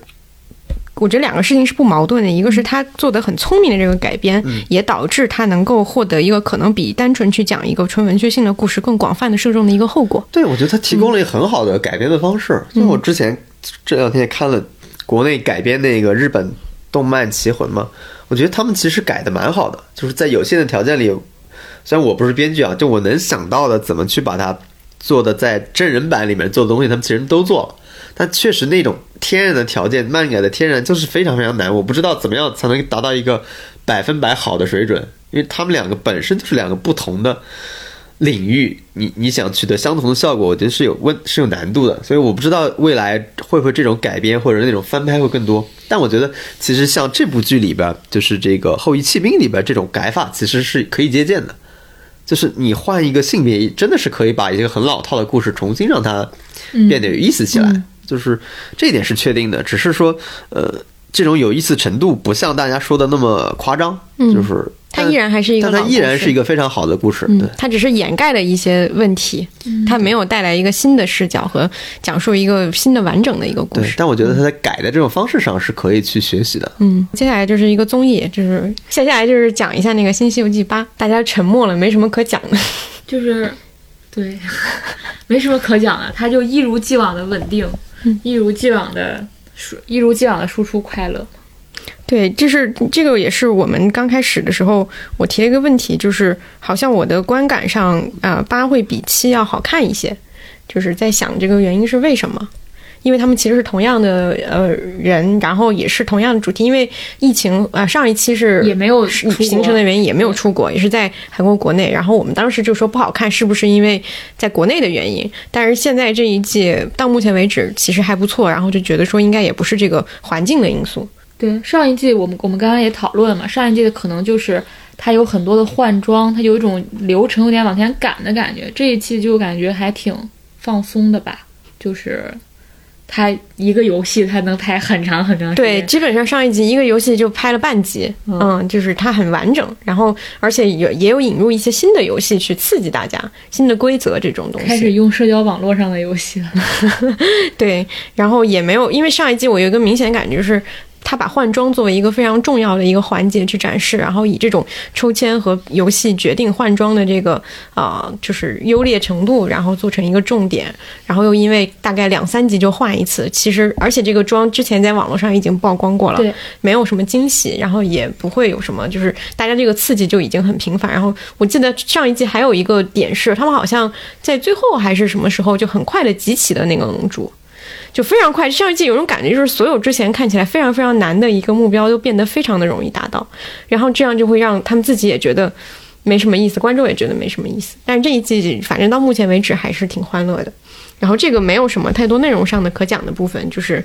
就只是因为它值得被推荐，但是我觉得能够在这里推荐的人，应该大多数人已经看过了。对我还挺好奇，如果一个没有看过、之前没看过他，一下看第八集，他可能 get 不到。对，对，它是一个蛮需要连续性的。嗯，下面我再推荐一个书，这个书叫《东西街》，然后呃是一个编辑朋友推荐给我的，我看完以后就是觉得非常非常好。呃，他这个书的主题，他讲的其实是两个罪行，就二战时期纽伦堡审判的两个罪罪行，一个是呃灭绝种族罪，一个是人类危啊、人类危害罪。这两个罪当时在纽伦堡审判里是作为主要控诉纳粹战犯的两个罪行，但是呃他们的提出以及到底是整个的这个就是当时的审判到底是怎么样做的，就是这个书选取了一个非常非常巧妙的一个角度，就是作者自己是一个法学教授，然后他的外外祖父是一个曾经生活在一个嗯现在应该是属于波兰的一个城市叫利沃夫的一个城市的一个人，然后这两个罪行的提出者，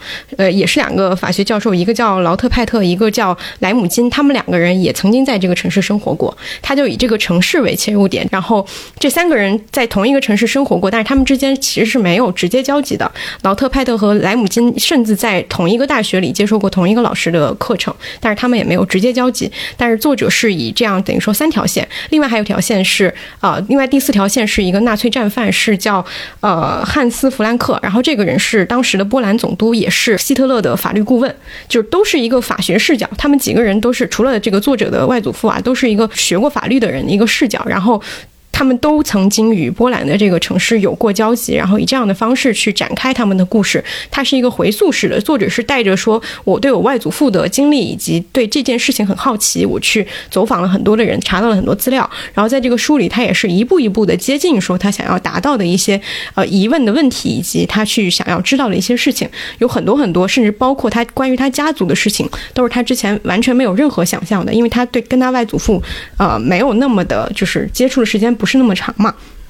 然后这个，我觉得这个书就比较巧妙的是，它确实就像刚说的是，它切入的是一个是城市视角，一个是法律的这个视角。然后，我它给人的一种感受就是，我们今天可能去看二战的这个事情，我们会觉得说，纳粹的战犯的罪行是非常的铁板钉钉的，就是毫无疑问的一个事情，甚至在当时也已经引发了全世界众怒的一个事情。但是具体的放到审判里去，呃，它是非常艰难的。提出这两个罪行之前，从来没有人提出过。他之所以能够作为一个一个罪行去控诉，他也是经过了很多很多的博弈，以及大家对于这个事情反复的探讨。今天去看一个当时的历史事件，你会发现当时的这个过程会比你想象的要艰难的多。然后他是怎么样一步一步由人去推动到这个结果的？其实有一个人在那个罗马审判上就说说，真正的控方不是同盟国的这些人，而是文明，就是是呃唯一的希望就是这些战犯他们的做法已经引发了所有人的愤怒，但是他们有一个唯一的希望就是国际法远远落后于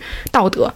就是当时的国际法的发展是没有赶上说我们今天的道德标准对他的一个一个期望的。然后呃，这个而且我觉得很有意思的一个点就是我们去想这两个罪，一个是灭绝种族，一个是人类危害，有点像是同一个东西。就你去想象它有点像是同一个东西，但是这两个人提出的时候，他们对对方的这个这个这个想法都是有一些反对意见的。呃，最有意思的就是提出这个呃。就是灭绝种族的这个莱姆金这个人，然后他的这个罪行就是我我说这个东西就是意思就是说，比如说我们说德国人屠杀犹太人，就是一个种族对一个种族的杀戮，我是反对，我提出这个罪行就是反对这样的一个种族对种族的一个行为。但是到今天它演变的时候，它又会变成说，我们在提出这个东西的时候，我们就已经强化了种族这个概念，我们就已经更多的是为了我的种族和你的种族之间去斗争，它反而加剧了这种人和人之间的不信任，甚至说群体和群体之间的不信任。这个东西也是他提出的时候没有想到过的，也是今天才会有的一个东西。所以我就觉得这个书各种就是包括作者去追寻这个过程的东西就很很有很有趣味。呃，甚至他在里面接触了两个纳粹战犯的后代，他们也是完全是两个完全不同的人，也对这件事情和他们的父亲抱有完全不同的两种心态。呃，他们三个人还有一个 BBC 拍的一个纪录片，我还没看，但是。他们三个人曾经就是就是等于说这个作者就是他等于说有点像是虽然说他外祖父没有在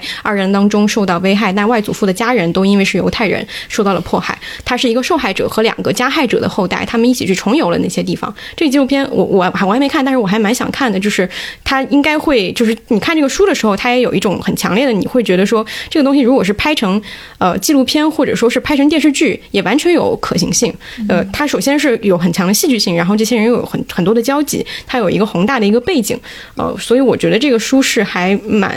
好看的一个书，嗯。有点明白，有点像是他在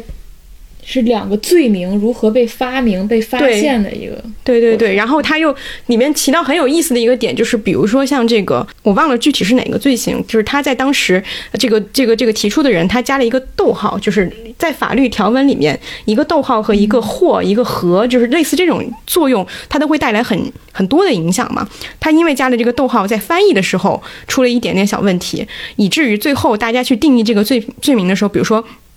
这个种种族危害罪，它到底是发生在战时还是战前？就是它囊不囊括在战争开始之前的这种杀戮？就是最后的结论是不囊括。但是这个作者他的外祖父就是在战前的时候，外祖父的亲人被杀戮的。也就是说，从受害者的心理来讲，我的这些亲人的牺牲是不被承认为他罪行的一部分的。这个东西。是很很大的一个影响，就是它里面有大量的这种，我觉得跟法律相关的一些小的点是是比较有意思的。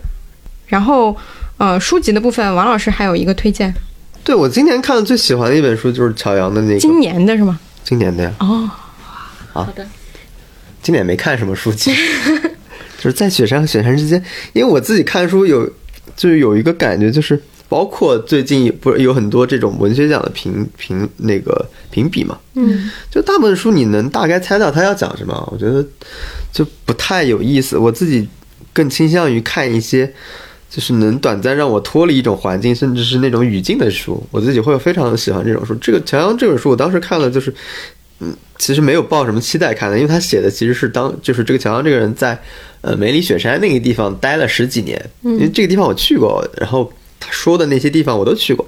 所以我就很感兴趣。然后其实没想到的话，他就把这个东西写的呃出出乎意料吧。当时我看完就会觉得，呃，就是你看完这本书，你回到现实世界，就一口气完回到世界，你会觉得这现实世界很荒诞。就是你一个人在那个地方面对自然，然后突然之间发现这个李佳琦告诉大家，就不让大家今晚睡觉，你觉得非常荒诞的那件事儿。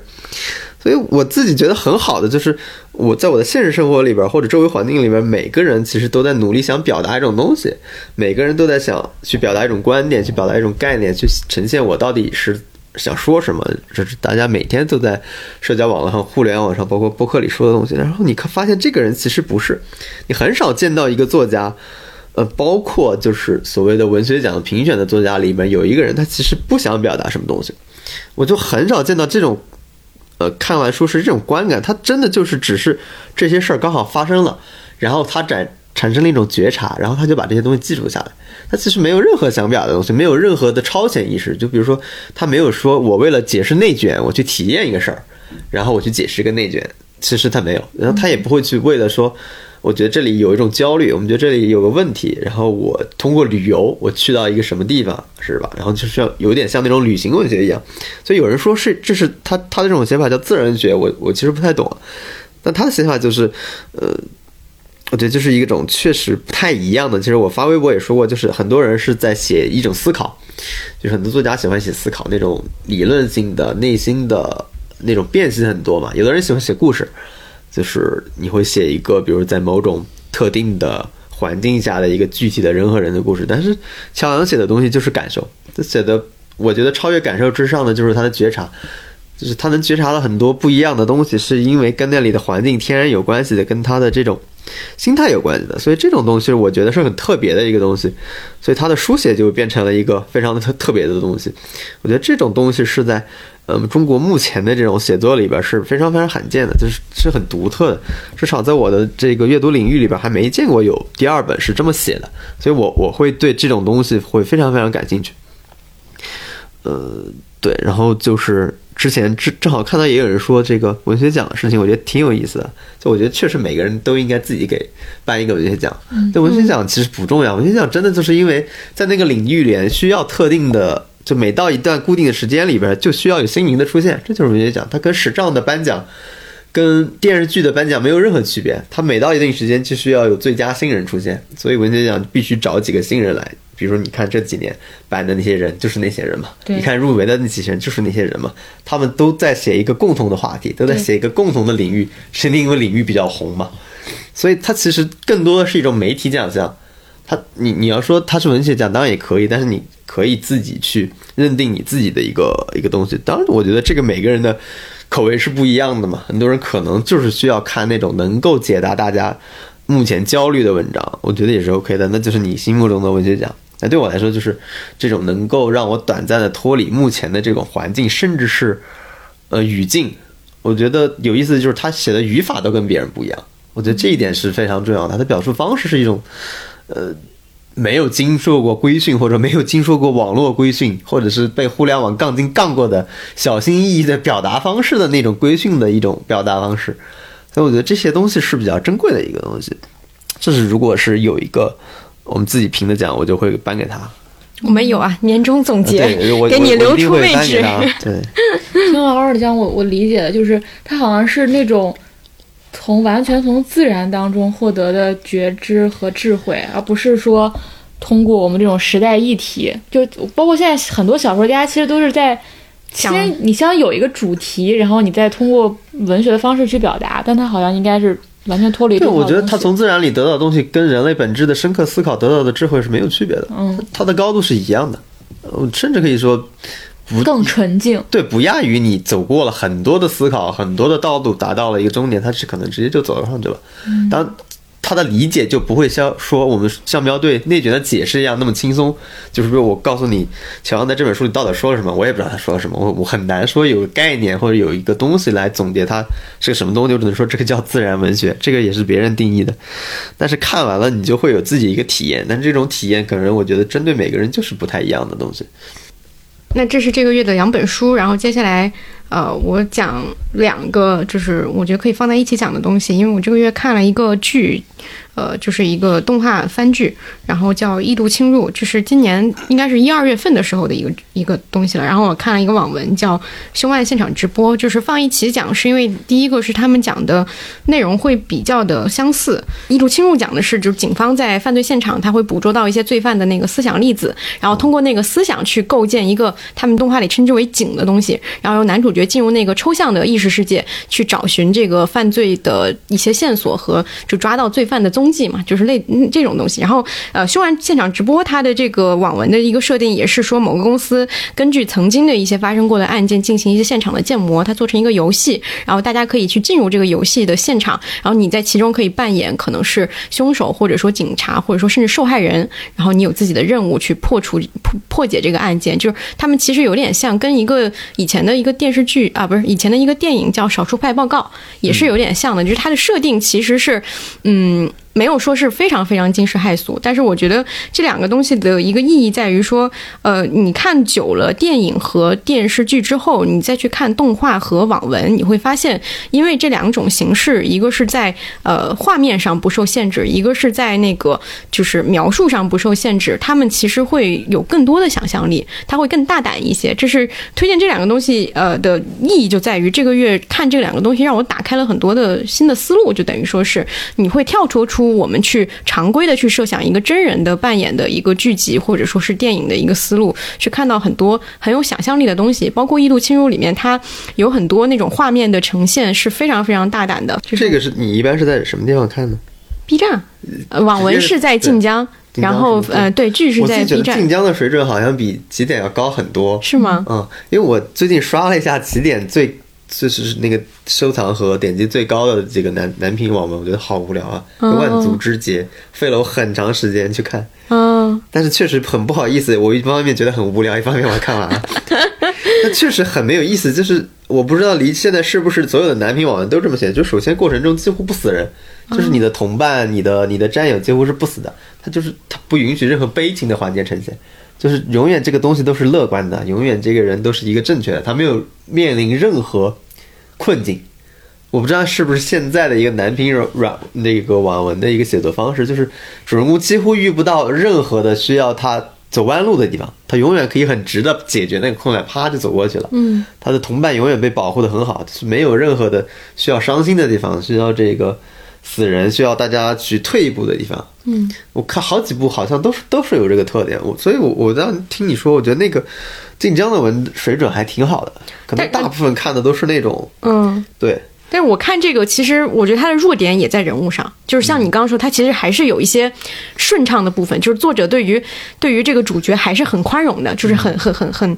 就是没有让他经历什么真正的苦难。这个是我觉得可对，能我觉得是是不是一个趋势？我觉得非常保守。就是对现在，因为你看原来的网人，其实里边还是有牺牲存在的，有这种呃，就是很大的这种，就是主人公遇到超级大的挫折的存在。但现在几乎你不太会看到这些东西了。嗯，是不是现在就是越来越给读者提供安全感？我觉得就是安全感就是安全感嗯就是嗯大家不太愿意看到一个人很废物的状态。对，就不太愿意看到你无能无力的状态，就是这个人始终要保持一个能拥有解决问题的能力，而且很快把这个问题解决掉。嗯，这是我看的最奇怪的地方，因为一般来说都会遇到这种问题的，就是只是现在的网文没有了。我就想，是不是所有的文章都是这么写的，还是我看看的不太对？可能因为被内卷的打工人看到了，对，内卷打工人作者对，好像是一直连着从一九年到二零年还是一八年，都是连续的，呃，排在第一位的那个东西，他写的东西就是。我是觉得，就是网文里有一些亮点的东西，在于一个是他们切入的视角，一个是他们对于一些东西的想象力。但是你要具体到就是人物的塑造上，我觉得还是。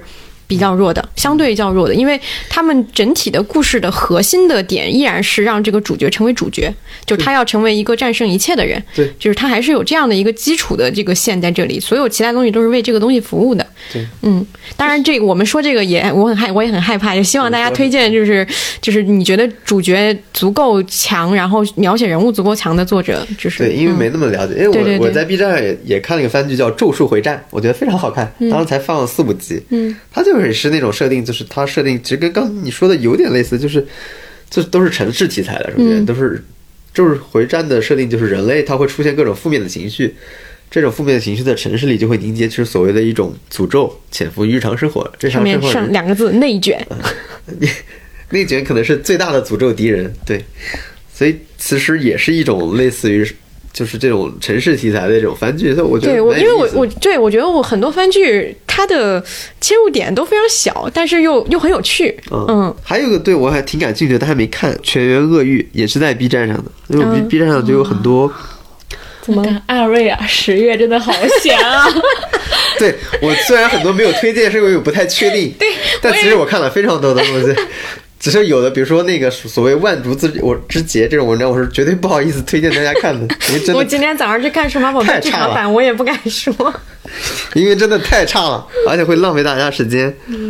全员恶欲那个设定也很好玩，他说日本的关东和关西之间爆发战争了，然后分裂了，就是关西成为关东的属国，这种设定，很大胆是。现代社会的，就现代社会，就日本的关东和关西两个打起来了、啊，它就是这种设定，然后里边是一个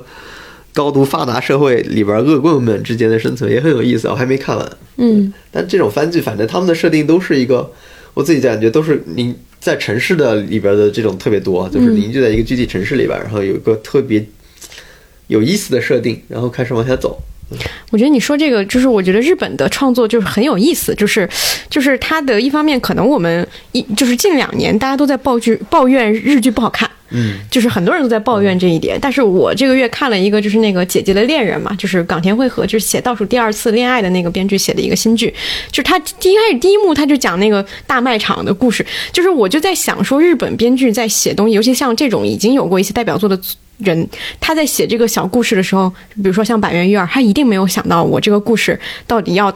就是怎么样出圈，怎么样嗯那个以以一些话题性来吸引更多的观众。他讲的就是可能他每天在路上看见一个人，那个人的生活是什么样，他就开始想象，然后去写一些非常具体的生活。然后像刚刚说的番剧，又是一些可能是一些很年轻的人，他们在想象或者说是尽情的发挥自己想象力去想象说日常的一个矛盾会衍生出一个什么样的东西。就是他可能是不同的人在做自己不同的擅长的事情，你可能在这个类型上没有能够得到一个非常刺激、非常新鲜，以及说这个东西做得非常纯熟的一个享受，但也有可能是他们已经发展到这个阶段了，你可能在别的形式上他们会有一些新的刺激的东西。然后接下来，听着那个推荐环节已经买了，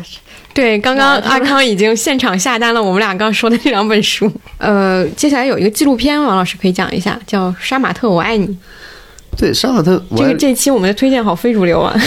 对我觉得真的很非主流，就是 这个其实是一个迟到的片子，应该应该很早大家就应该看到。为什么我这么说？我就看完我的感受就是，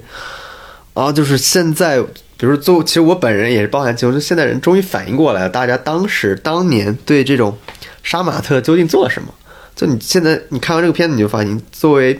议员，其实大家做对杀马特群体作为一种文化上的绞杀，大家当年就做了这些事儿。就是你在网络上的嘲讽，对这些人的打工者的这种染发的这种不屑，甚至之后这个他们本来其实是一种地下嘛，但被主流发现之后，这很多杀马特的这些人的 QQ 群、QQ 空间，比如游戏房间，都是被各种谩骂充斥的。就你最后发现，呃，作为工人，他们唯一的这种抵抗就是把头发染。染成各种各样的，然后做各种各样的造型，其实是不被允许的。就是说，作为工人的身份，他们只被允许成为那种所谓流水线上戴着那种安全帽啊，戴着那种穿的很正经，他们只被允许成为流水线的人和边缘人。就是你发现，我们的主流文化是不允许这种所谓文化的存在的。你对这些人，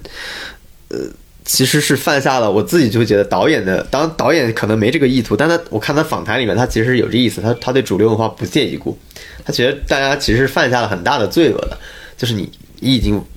所谓的主流文化，其实是在消灭这些他们的力量的文化。就是你你看这个片子，其实这部片子是他应该拍了三年多吧，他采访了几十个人，然后网电话网络采访几十人，还收集了各种杀马特，就是全国各地杀马特自己拍来的那种小视频，这样的一个一个片子，它其实跟我们传统意义上的记录长片不太一样，不太一样的原因就是你你看会发现非常散乱。因为呃，导演就很明确了，就是他其实没有把这个呃导演视角当成一个重要的东西。因为后来我去看他访谈，我也发现了，他就是故意的放弃了。就是你发现这些人的是非常有力量的，就是我们所谓的这些是真正的打工人。我们自己现在自嘲自己是打工人，但你其实完全不是嘛。他们才是真正的，就是第一代的，就是流水线上年轻人，而且他们遇到的那些问题，当年是非常多的，比我们非早了很多年就遇到了。我们现在感受到的东西，其实你能体会到，他们体会到的东西就在流水线上不停的操作，就是没有一刻闲下来的那种状态。可能现代人有些人感受到，但他们其实非常早的就感受到了，他们。就说的这些事儿，你能发现这些人说话非常有力量，那表达也非常有力量。我就觉得他们的这种东西，甚至影响到导演，就是他不再去按照他传统的拍摄方法，就是说我要去做一个总结，呃，做作为一个强大的线索去勾连这个片子，他已经放弃这件事儿了。所以，呃，就是他已经放弃说从一个概念到概念，他是说当今社会是要说当当今社会对工人产生异化了吗？还是说资本主义的问题？还是说什么？他已经放弃总结出这个东西了。最后他就是，呃，让着这个片子自己发展。所以我看他最后有一个最后他做了一个对谈，我觉得很有意思。我我我挺想把这句念念，就是他最后采取的一个方式是什么？就是呃，就是这里就引号，就是工厂常常变得比头发还重要。他们在乎头发审美，我也得在乎。他们啰嗦的讲工厂，我也得加大篇幅，哪怕剧情停顿，哪怕有可能让观众坐不住，我也不想放弃。他们的生命体验真的很贫乏，但我一想，一点儿也不想在中间制造戏剧性。这就是他后来整个创作意识，我觉得就发生了一个改变，就是他不再想去呃以一个精英的身份，虽然他不认为自己是精英啊，但他其实是一个精英，不用不要用一个精英的身份去总结他们，去概括他们，去呃去理解他们这种所谓杀马特的头型代表了一种文化属性，跟中国工人的处境有什么关系？他其实放弃了这一点，这一点我就觉得非常好。就是所以，如果每个人看了，都会从他们身上发掘到不同的你的观点，而不是只有导演的观点。这一点我觉得是呃很好的一点。然后后来也发现，那个有一个他朋友说，你平时其实是很激烈的一个人，但为什么感觉你拍这个片的时候很温柔？他说是的，他确实很温柔，但他自己也不知道是怎么回事儿。我自己会觉得，他其实是有一点内疚的。他觉得那代人只有一点点在头发上做造型的权利，但其实被抹杀了。但其被抹杀的所谓可能就是所谓的文化精英，所谓的更大的群体。我觉得他是有内疚的，所以这就引到了。正好我看完这部片子，我是昨天看的，因为这部片子其实没有资源，它只有线下展映和那个线上的一些网络直播的东西才有。就是正好在哪一个？就昨天正好有个活动，我是在 Zoom 上那个活动是能看到的，就是那个其实很难找资源。然后我看完这个，正好看到张杰平写的那一篇文章，正好对上了，因为它里边有他者的脉络里理解他者。对他说的这句，但他其中有一个读者的提问嘛，读者说，就是他所在的是一个精英行业嘛，他是有精英视角，但他同时又想作为公民和普通人站在一起，他觉得这是一种矛盾，是一种割裂嘛。所以我之前觉得这个导演可能也有一种，就是他其实面对这些普通人的时候，他本来也有一种所谓的意识、所谓的东西在里边，但是他突然发现这些人的这个究竟失去了什么，当年究竟失去了什么，真正失去的东西之后，他又有一种愧疚。就是那个读者就是问张杰平，他怎么样处理这种矛盾？就很多人会感到这种矛盾，我觉得这也是我的一个困惑，我自己也会经常感受到这种东西，就是你要用什么视角，或者用什么样的心态去面对所谓的普通人。就我觉得张杰平说的就很好，他他的回答就是他觉得这种矛盾感觉是好的，是很珍贵的，就是你必须带着这种矛盾，呃，你才能真正的就是让时代在你的身上身上活得出来，因为时代就是矛盾的，你不可能做一个完全自洽的人，还想体会到这个时代。所以他就说你刚才说的那句，他说把自己作为一个呃采访对象嘛，或者观察对象，就是这个意思。因为张铁梅本人实际上可能有三股洪流在他时代上汇聚了嘛，所以呃，我觉得他说的这一点是很好的，就是他希望自己活在这种夹缝的状态，因为只有这样的东西，你才能就是活，甚至说可能会活得辛苦一点。然后最后他引用的话就是那个罗兰巴特说的话，就是说希望自己身上能活出时代的矛盾。嗯，我觉得这个是对我很有启发的一点，因为大家可能多数人都在消灭这种矛盾，是就觉得我要么站在那一边，或者要么站在另一边，说我到底站在哪一边？那他其实提供一个很好的方案，就是把自己作为观察对象。好像这个句句式已经把自己作为方法嘛，我就对说了，这其实已。经变成了这种句式，它其实就是把自己作为观察对象。嗯是对，所以我觉得这也是一个很好的解决方案，就是处理方法吧。所以我其实当当时看完这个剧的时候，正好看了一篇文章，我觉得是有相同的地方的，就是所谓的内容创作者或者说时代的记录者，他们都会有这样的困惑。嗯，然后就是比如说，我觉得那个导演，比如说是呃叫那个李一凡导演，他就是在拍摄过程中，他改变了自己的这种接触这些人的方式。然后张建平是在做媒体的过程中，他总结一种方式，但我觉得他们有到最后都有都有一种呃类似的结论吧。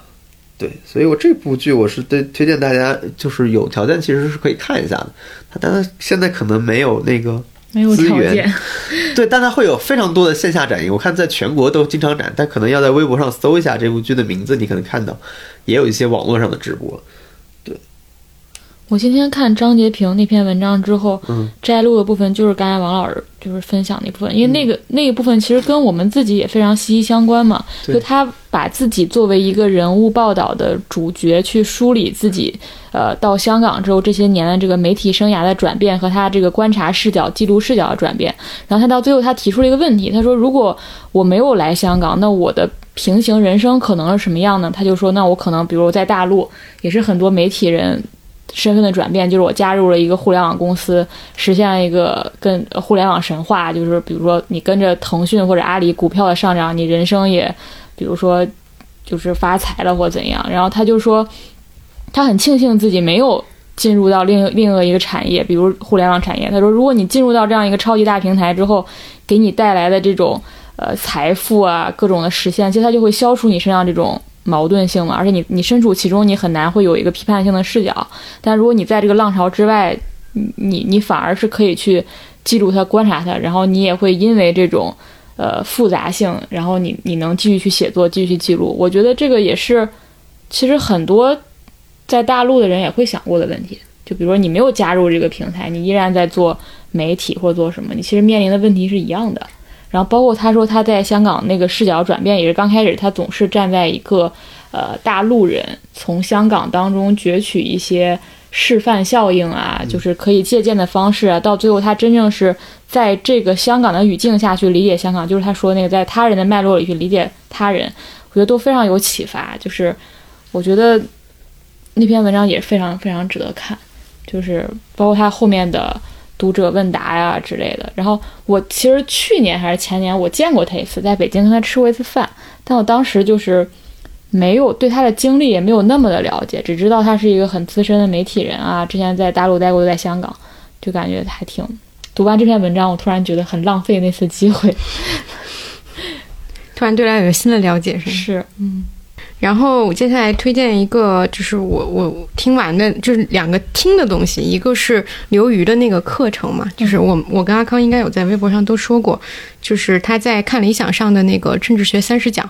呃，然后我觉得这是一个很好的一个入门的一个体验，在于因为首先就像前面说的，他是一个在这方面非常专业的一个学者，然后他又能用非常呃平时的一些语言和例子去给你解释一些呃可能是一个比较深的一个概念性的东西。然后最明显的一个感受就是，你听完以后，你就会很难再提一些简单的判断性的问题。我觉得这是接受这种类型的呃，就是知识的一个最大的作用。就是他最后在那个结语里面也说了嘛，他说政治政治学并不能够给你一个什么样的具体的一个门票或者说一个钥匙，但它可以向你把你带往一个地方。就它是一个这样的一个东西，然后比如说举一个具体的例子，就是之前在微博上大家有讨论那个泰国那个最近在游行的那个事儿，然后你就会发现微博上的讨论最多就是两个。方面，一个方面就是要么称赞泰国人民多么的勇敢去抵抗，因为他们对抗的是就是军政府以及这个嗯泰国王室的这个强权嘛，就是一方面是抵抗呃就是宣传他们有多么的勇敢，另外一边可能就是觉得说啊这又是一个西方的阴谋，就是一个又被洗脑的一些人啊什么之类的，基本上就这样两种观点，没有任何深的东西了。但是由于他讲了一期讲那个民主文化的东西，就是以呃。泰国为举例的，因为我们其实我们就算不关注这个国家，也能够感受到，比如说像前几年的他信、英拉、呃红衫军、黄衫军这个争论，其实是一直都有的。然后他就举例子，就是说泰国是发生过政变最多的一个国家。然后为什么是因为这样？是因为泰国民主的特点就是。所有人的参与感都特别强，但是所有人要维系这个民主成果的这个动力是没有的。他觉得说民主不是说以呃高参与度就可以，不是说我们每个人都有这种对民主的热情、对政治的热热情去就可以营造出一个理想的一个一个结果。这个他说民主一定是呃参与精神、服从意识和政治冷淡三者的混合体。就是它整个的这些课程里面，很多都在颠覆你对于一个东西的想法，在于说你觉得说这个东西，比如说所有人就是都是一片好心，他就能够达成一个好的结果。但是最终结果其实可能并不是这样的，它有大量的例子都在说明这个问题，你就会发现这个问题是你越想它，它就会变得越复杂，没有一个特别明确的一个解决方案。但是我觉得这可能就是这种课程能够带给你的一个好呃好处吧。一个是你对这个东西有了更深深切的认识，你也会发现说政治离我们不是很遥远。就是所有他讲的东西，其实在我们生活当中，像刚刚说的，说他举的是外国的例子，但是你大量的例子都可以想到我们现实里面的一些事情。一个是这个，另外一个就是你不会再去下简单的判断、粗暴的判断和提出简单的问题，就是为什么他是那样，为什么他不能那样，就这些问题都不会再问了，因为你知道这过程是很复杂的，你可以自己去找这个具体的答案，但是你不会明确的去下一个判断。我觉得这是这个课程非常值得推荐的一个点，而且我当时买的时候真的很便宜，就是我有一种看听他那个时候，有时候回到大学的时候，看他那些观念的水位啊，对对对对，因为他他好像这里面也提到了，对对对嗯，我觉得他这个是一以贯之的，他里面也提到了观念水位和民主的细节这些词，就是他这个人的风格还是很统一的，而且我觉得，呃，之前不是有一段时间他其实也离就是社交网络很近嘛，他会参与很多的公共讨论嘛，但是他后来就有意的远离了这些东西，然后去做就是教学啊，然后出书啊什么这种。我觉得这个对于学者和创作者，就是你要做一些专注度很高的工种的人都是有好处的。你离这个东西越近，你越参与，你说的话越多，不管你是一个什么样水平的人，你都会遭受伤害。嗯，这个是肯定的，因为我还记得印象非常深。第一财经周刊的他那个采访，对对对，嗯，他还说什么？他要呃对二十岁的自己说，他说要远离潮流一点，对远离人群一点，对对对，特别对。嗯，然后我最后再推荐一个播客，就是我这个月听了那个仲青老师那个播客叫《不在场》，然后呃，因为之前每一期都没听过，他上了很多次那个小宇宙首页，但是我还没有听。然后我这次就是等于说最近还差一期，我就已经全部听完了。我就觉得他跟我之前听的所有音乐类的播客都不一样，他是从每一期其实都是不同的角度去讲音乐里的一个一个事情。这个角度可能是比如说是一首突然翻红的老歌，或者说是一个有怪癖的音乐人，或者说是四个不同呃同一时期的不同的。女歌手，或者说是生日快乐歌，就是她每期的切入角度都不一样，然后她讲的那个事情的核心也不一样。比如说生日快乐歌，它切入的是音乐版权，然后四个女人的不同的命运，它讲的就是当时可能在上个世纪的一些女性，她遭受的这种呃外界的刻板印象对她们的伤害，就类似这种。她每一期的那个呃，尤其是她自己又懂一些音乐嘛，所以她会有很多理论性的东西和她的感受性结合起来，然后是每一期都能。给你一个不同角度的一个看法，它就跳脱出了我们以往对于一个音乐的评判，就是好不好听，或者说它精不精美。呃，一个专业的音乐人可能给我们带来的是他推荐的歌是好听的，他推荐的这个东西是经典的，是这样的一种作用。但是这个播客他讲音乐的方式，其实是用一个音乐的视角去告诉你时代的不同的变化对于音乐的影响，其实也就是对文化的影响。我觉得这个东西是跟我们。呃，就是想要去从另外一个，就是这一期很多东西其实都是你从一个另外一个行业的人他的视角和他的观察角度去看这个世界和看一些的东西的时候，他给你的那个信息是能够让你打开一个新的视角的。这一期我们可能很多作品都在讲这件事情，有一些东西我们自己已经知道了，我们可能就会想要寻求一些其他人，他跳脱出这个我们常规的一些使用的话术也好，或者说讨论的话题，他能给你带来一些新的启发。我觉得这个解这个这个播客是做到了这一点的，而且我觉得呃比较有意思的是，我记得我们之前有一期提过那个呃有一对动森的俚语，有一期呃播客讲的是动森的那个小动物的那些话是怎么制造出来的，因为它不是任何一种语言，它也不是创造的一种语言，它可能就是在声音上做了一些变化。然后那期播客我们觉得很有意思，然后我发现那期播客也是钟青老师做的，然后我还听了，就是有我我提到他以后，有些微博上的朋友给我推荐他其他的一期播客，呃，我听了他一期关于奥斯卡投票机制的解释的一期，然后他就去解释这期也也也很有意思，在于他跟你讲了很多的投票机制不同的一些方式，然后嗯，包括说我们经常提到一种偏好制的投票，就是你去给这个东西排序，你第一喜欢，第二喜欢什么这种，就比你去光呃，就是每次投一个说我唯一的一个，就是它会更加客观一些。但是所有的这些投票机制它都有漏洞，它里面提到很多，就比如说我们都觉得说一个投票，它最后不能让所有人都觉得不该拿第一名的那个人拿第一名，这应该是一个非常顺理成章的事情，但是在实践过程当中，这个东西就很难很难，就最后可能就会出现所有人都觉得他凭什么？就每个人可能都出于这个或那个的目的，把他送上了那个位置，但是自己是没有察觉的。就是这个事情，我跟一个事儿结合起来，是我在微博上有关注一个朋友，他呃做了一个音乐评选，叫《阳光之下》，然后他做的这个评选就等于说是今年华语乐坛，我请了一些网友，我们一起来做这个投票和选择。他在自己的微博里就非常详细的解释了说这个投票的过程，就是这些人是什么人，他们对于每个作品的偏好是什么，我们采取的这个投票的机制具体是怎么样的，每一轮投票都是怎么去计算的。我觉得这个活动本身就是对这个仲卿老师这个解释这个机制的播客的这个讲解规则是一个非常好的呼应。这两件事情是很有意思的，你去研究这个事儿，你就会发现。其中有很多你之前可能会觉得说，呃，顺理成章的事情，它是很很困难的一件事情。因因为这个老师的那个微博名字，我不知道他那个到底怎么发，所以我可能会放在 show note 里面，大家可以去看一下。那本期推荐内容最后再补充一个吧，就是因为之前也聊过了，但是呃，今天晚上我们录的时候正好是那个说唱新时代的决赛，然后呃，就是这个节目，当时我们第一次推荐的时候其实是比较保守的，因为当时只看了一期，就觉得说是有有点意思，但是不太清楚它会不会持续的有意思，因为今年以来的很多的综艺都有这样的一个情况，就是它在最后的时候都会垮掉。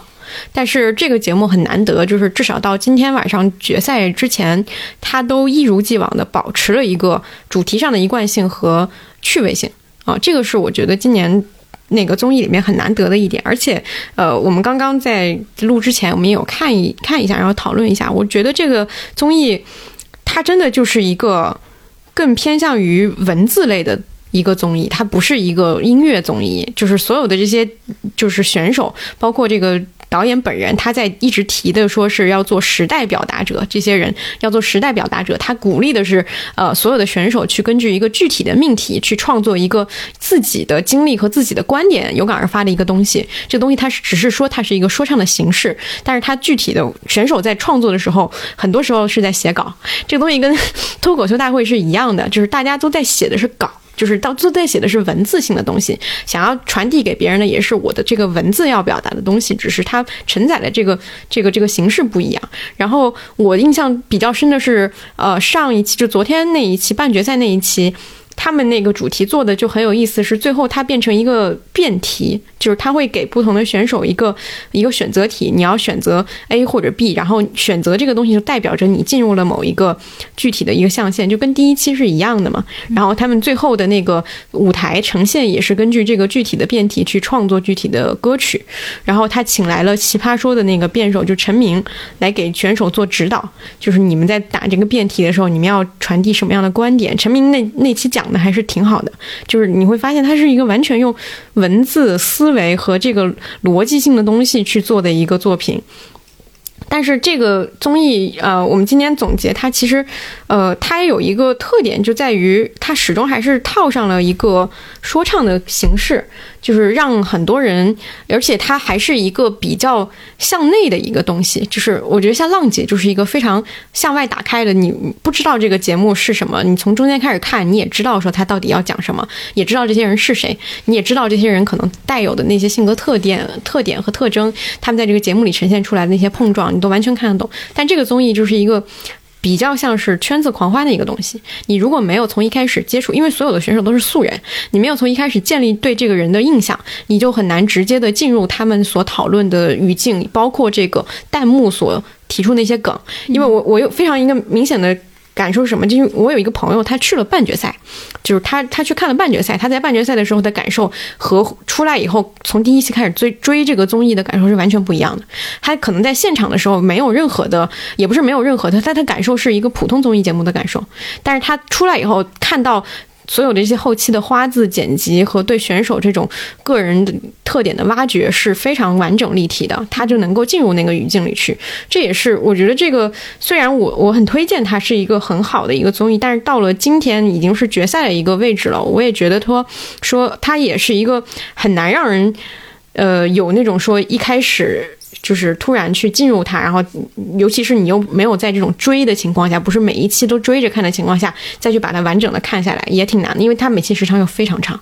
非常非常长的时长，就是这个时长对于一个没有看过的人来说是一个负担，但对于看的人来说是一个享受。这这是这个节目，我觉得一方面它很很有特点，它是一个有表达的东西，有主题性的东西，有有核心的东西，也是支撑它没有垮的一个原因，但也是它相对比较封闭的一个原因。嗯，但是《新西游记》也挺封闭的，就是它也是一个你如果没有看过呃前面的铺垫，你对后面的很多梗都 get 不到的一个东西。这个就补充一下吧，因为我们之前有一期也说过了，但是今天因为已经整体都看完了，所以还是值得就是在这个部分总结一下。然后我们的就是推荐和吐槽的部分都已经结束了，Stalla，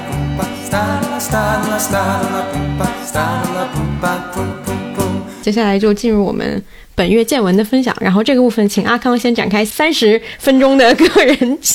哎，我我我我我我最大的感受就是，我觉得刚才录播课这几个小时是我过去这一个月最丰富的几个小时。这不是在夸我们的播客，而是我的生活非常的贫瘠。过去这一个月，就是第一是没有跟什么人产生过交流，不管是线上还是线下；另外是你没有那个时间去让你。就是把自己进入到一个很丰富的信息流当中，让它冲刷过你，而是就是搁那儿咬文嚼字，搁那儿揣摩这句话我怎么说的更让别人觉得我更好一点。嗯，就这个过程很痛苦，然后你也很很犹豫，以及很怀疑，就什么样表达方式更适合自己？就是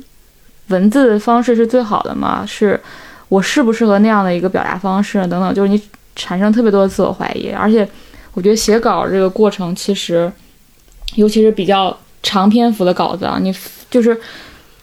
你，我觉得人生我已经怀疑了 n 遍，就在那个过程当中，每天早上醒来到晚上，你就觉得每天都在质疑自己、怀疑自己，就是你特别像。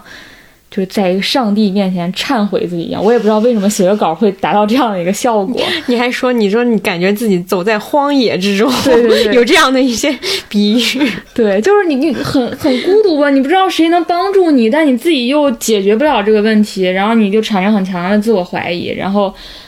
我觉得，但是有个好处就是，我觉得这个东西好像世界上没有什么其他职业能让你这么的接近你的自我，嗯。就是你跟他产生一个碰撞，然后你去怀疑他，然后你，而且我觉得最神奇的一点就是，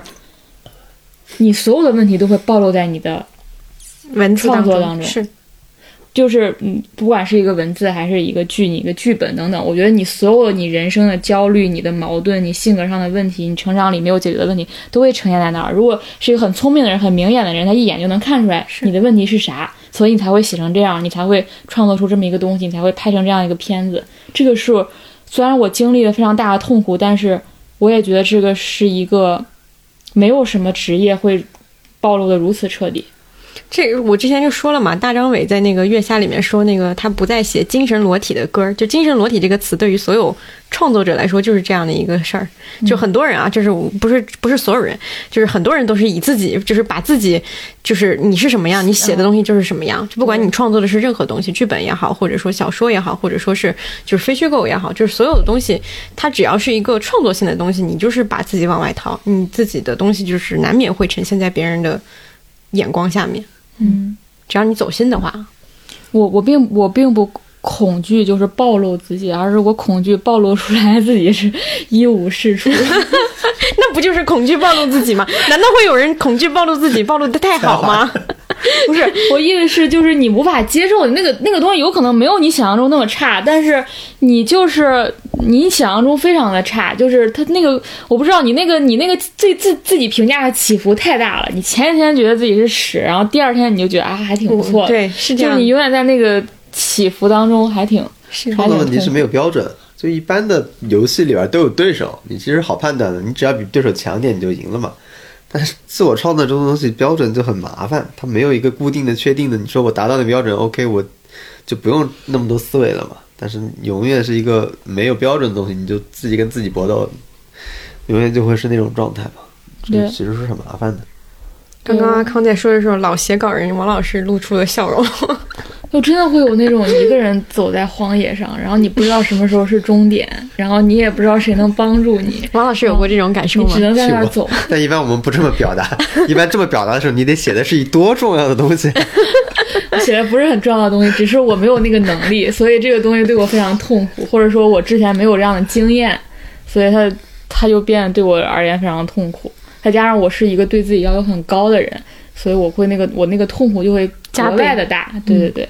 然后其实这个并不重要了，就这个月我觉得最最大的感受就是，就是如果你一个人真的每天处在一个工作的状态，他会失去所有。这什么结论？他可能他可以工作更好，他的人生就变得贫瘠。所以我觉得我有个同事说的特别好，就是什么事情可以，但没有那么必要，就是认真工作。我觉得很对。挺好的。这居然是画风一转到了这样的一个结然后。对对我而言，因为我是那种，就是这也是我的缺点了，就是我我很难沉浸在一个对什么事情的系统性的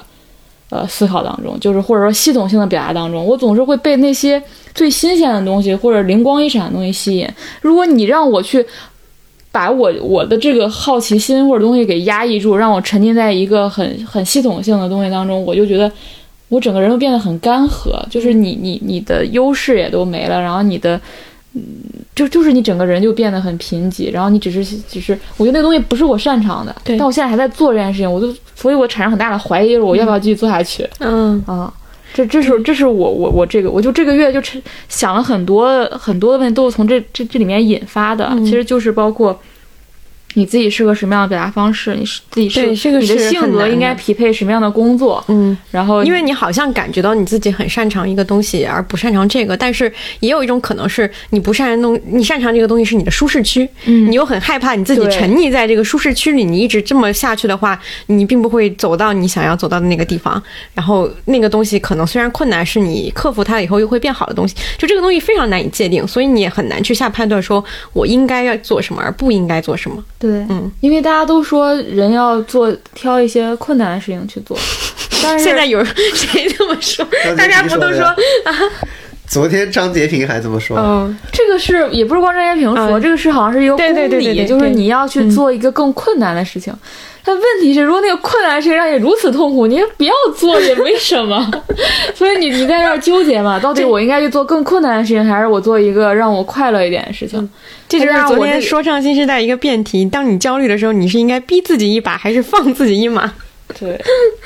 这还挺但。但是但是你发现，如果你非常沉浸式做一个事情，哪怕这这个很困难的事情，它也会那个愉悦感也是非常非常非常强的。嗯，只是那个进入的过程是很困难的，或者达到它是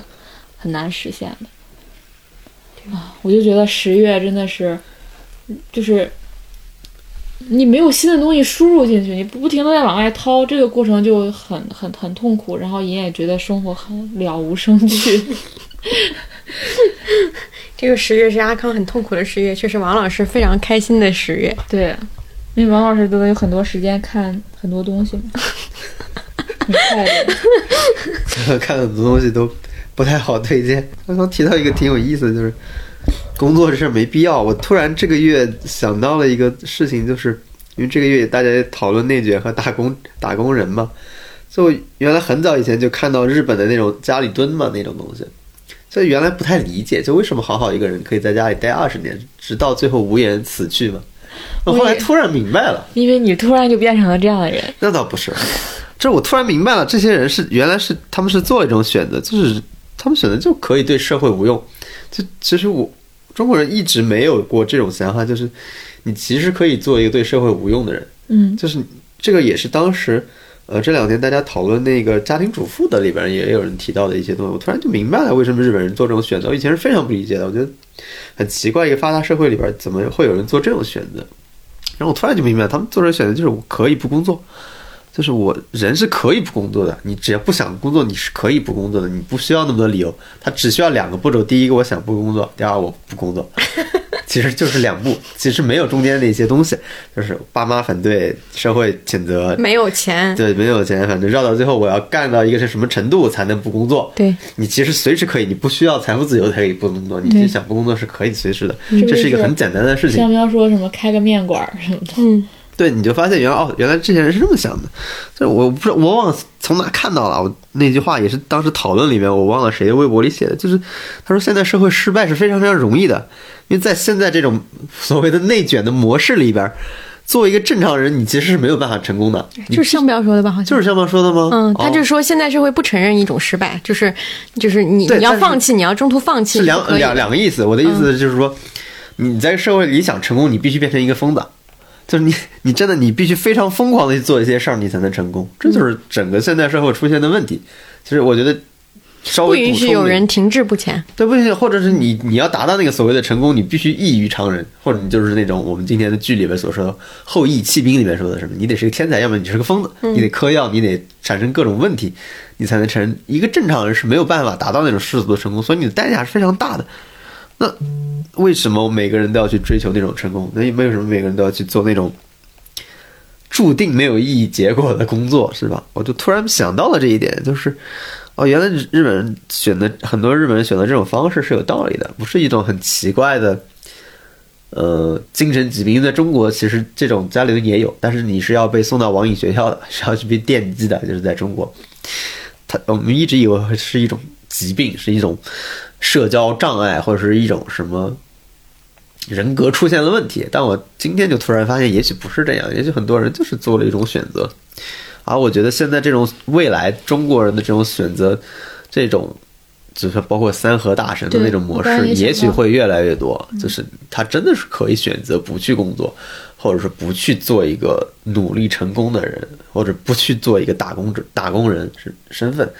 这个也许是真的是未来的一个可以做的一个选项。但，我觉得这个就是一个个人的一个选择吧。那这这种面临的压力肯定也会非常大嘛。就这个跟我的感受好像也比较的相似，就是我其实这个月想分享的，就是因为这个月我呃中间有一个周末去跟我的高中同学一起去外地，然后我们见面了嘛，然后呃因为我们是高中的时候关系特别好的朋友，然后他们都留在呃等于说是我们那个省。啊，都不一不是在老家，但是都留在那个省份。然后有其中有呃很好几个人就已经结婚了，然后有一个已经怀孕了。然后他们我们我们交谈的时候，其实我们在看的东西上倒还没有什么特别大的一些区别，或者说是，当然他们可能不会像我这么密集的，就是看电视剧啊什么之类的，不是这些方面。但是我会发现，包括我之前看到一个微博，就是在想，就是有一个区别，就在于说，呃，你跟你的这些朋友，或者说是你跟你很多以婚的朋友之间最大的区别，就是单身生活和已婚生活最大的区别，就在于说他们会有一个非常明确的一个呃，就是目目标，就是。就像刚王老师说的那些，就是所谓的这个社会给你设定的一些你要去达到的标准以后才能去做的一些东西，它是一个非常明确的。比如说你要有房有车，你要怎么怎么样，你才能够怎么怎么样，它是有这一套东西是已经被规定好的。但是如果不做这一套东西，你要去选择的东西就是非常未知。就包括你说不工作，不工作这个决定这个事儿是完全可以做出来，但是问题可能很多人在于做出这个决定之后的持续性。它是很难保证的，就是为什么，包括说打工人，就我说打工人有一个好处，就在于说他每天要做什么，老板给他规定做什么，这个东西是非常明确的。像刚阿康说的，就是其实你你并不算一个标准的打工人，是，所以我有时候非常向往，就比如说体力劳动，或者说就像直播卖货，这就是我们上次说的嘛。因为第一，它很专注；第二，它很简单，它的目标非常简单，而且它是可视可量化的。嗯就是你不做这些东西的时候，你会有第一，你会相对来说更自由。就是第二，但是第二，你会承担更多的责任。就是你去，你要你需要非常明确的去知道说，你不做这些别人告诉你要达到的东西以后，你要追求的是什么。就是这这个是呃，当然我跟我们交谈，或者说我跟我高中同学交谈的时候，我第一个感受到了他们生活强烈的这种秩序性，就是强烈的目标的明确性和这种秩序性。另外一个，我就是在想的是，这两年有很多的网络上的一些言论啊，就是包括尤其是女性会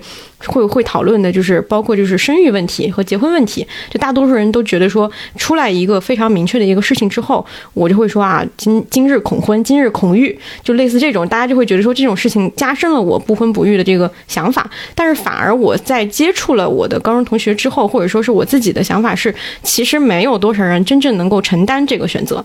我们所说的这种不婚不育，或者说我不工作这些东西，其实是在做一个避开的选择，就是我要逃避这个事情明确的一些障碍，就是现在已经呈现出来的婚姻制度也好，或者说是生育制度对于女性的伤害，我是在逃避这个东西，但并不意味着逃避不是选择，就是它。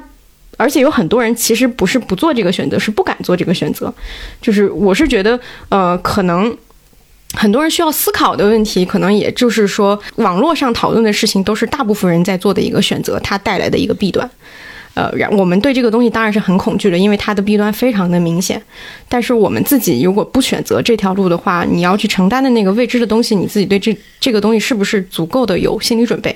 这可能是我这个月在想的一个问题，因为嗯，就是会会明显的感受到这两种生活方式的一个区别。然后你要做一个自由的人，或者说是你你你不打工不不做那些事情的时候，呃，那么你你自己的生活就等于说你每天自己得给自己定一个目标。你每天不做那个打工人，就是每天为什么我理解就是阿康为什么你的那个每天早上起来和晚上入睡之前。就是有那些东西都会很痛苦，在于你得每天自己给自己加油打气，你得每天早上起来告诉自己我可以，然后我再去做我今天给自己规定的这部分的工作，然后到了结果没有完成，不会有人责怪你，但你会自己对自己进行一个非常严重的一个审视。而且你不知道你完成了什么，对和没完成什么，因为有可能你你你在那儿做了三个小时，你并没有产出。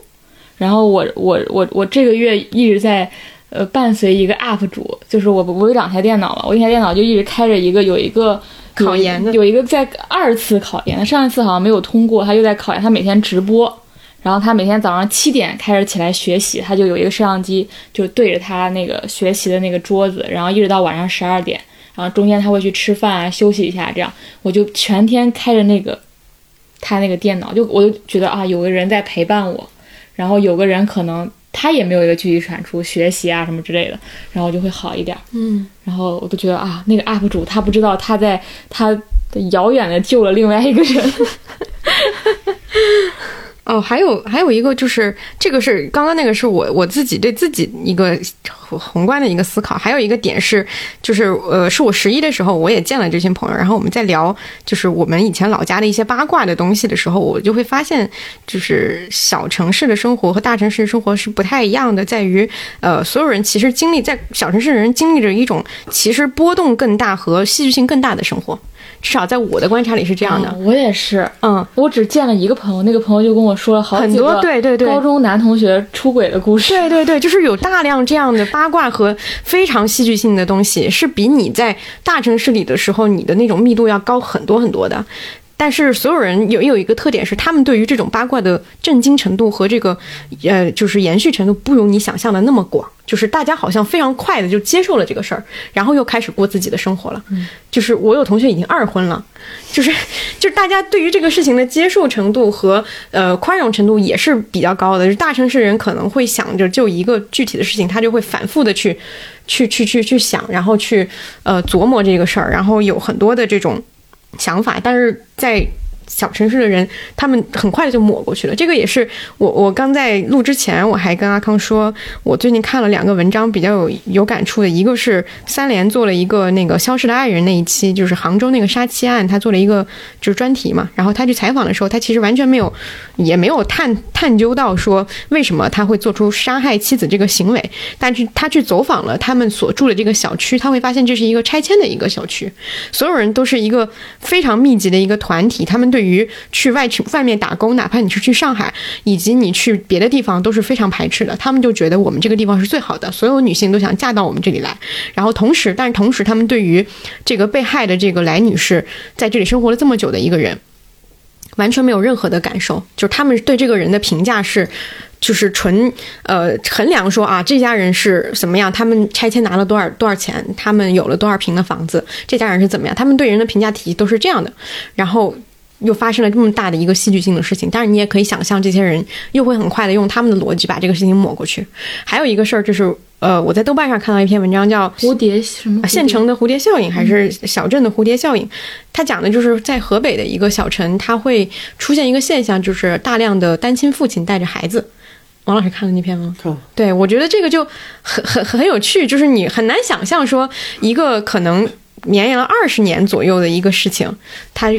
非常轻的一个重男轻女的一个一个一个中等程度吧，就不算非常严重的一个思想，然后它导致了一个，当然这是作者分析的一个一个导致了现在的这样一个结果，但你你也能在这个过程当中发现有非常强的这种戏剧性，它是比我们目前就是它。大城市的生活，我们讨论的是什么？讨论的内卷、打工人、尾款、双十一。但是小城里的生活，他们其实有，你去看他的时候，他们有非常非常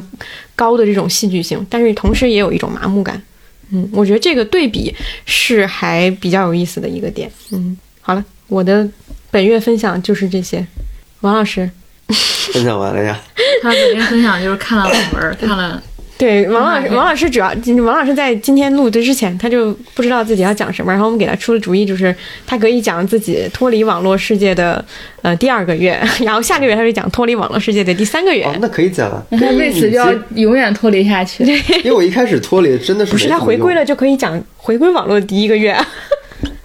对，但我你其实，在现在社会，你是没有办法完全的断除这个东西的，所以我就开始用。但是我觉得跟以前会用起来会有个会有个区别，就是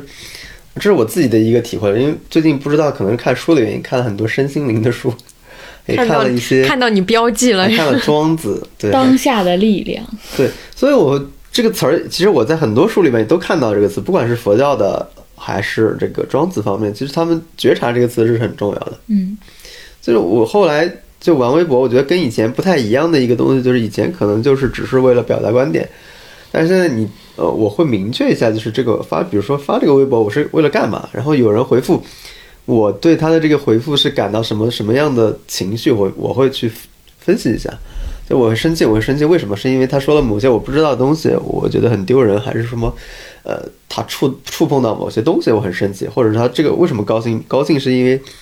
夸得很在点子上，我很愉悦，还是什么东西？然后我看别人的微博也是，我经常会进入到可能另一个层面的东西。我觉得这是跟以前不太一样的。以前可能只是看一下观点的表达，然后觉得，呃，这个东西可能有的时候是冒犯你，有的时候觉得很赞同。但现在可能呃我会更多的观察自己看到这个东西以后产生的情绪，可能会绕一道，就是你看的其实是你自己对这个东西产生的反应。包括之前我看微博上有一个关注对象的少少女大狮子，她说有个观点我觉得很认同，她说。微博有一个好处，好处就是什么呢？就是不是你发微博经常有人杠吗？但它有一个好处就是你知不知道有一种东西，有一种表达，就是即便被杠，你也要表达出来，那个就是你真正想表达的东西。我觉得他这点说的很好，就是他能帮助你分清楚，不管是就是有一种东西是你不论如何，不论受到什么样的打击、控诉或者是谩骂，你都想发出来的东西，那个其实是你真正发的东西，想真正你的意识里是想发的东西。我觉得这一点是。呃，挺重要的一个一个一个想法或者是结论，所以我我我们今天也会去看一些这种，就是觉察这种东西吧。我发现这个是，呃，之前跟之前纯粹的玩微博刷信息流不太一样的地方。对，但是按照比如说，如果大家对这这些书感兴趣，其实可以看一些，就是这个东西是在呃几乎所有的关于身心灵和还有佛教的里边，几乎都会提到一个词，一个是 ego，一个是觉察，就是就是这些东西，只是不用不同的方式，然后不同的工具去解释它，然后最终达成一个什么所谓的东西。这个我觉得是可以大家自己去理解，因为我觉得这东西很难说，就是说得清楚。对，但是这是我自己的一点体会了，但是就是很微小的一点体会。我觉得完全杜绝，就是像那种。原来古代苦行僧一样躲到山里面，完全不用。其实我觉得也不太现实，在现代社会，就你完全就去苦修了，是吧？去一个云南的山里边做这个禅修，其实我觉得意义不大。就是你你待了一年回来，你不到两半个月，可能又重新呃各种集习又复发了，对，非常快的就复发了，其实是没有什么用的。嗯，获得短暂的快乐吧，只能说。是短暂的平静你自以为的平静但其实是没有。我觉得很多事儿我觉得大家去解决问题找答案其实都是想获得平静嘛当然这是我的观点。就是就是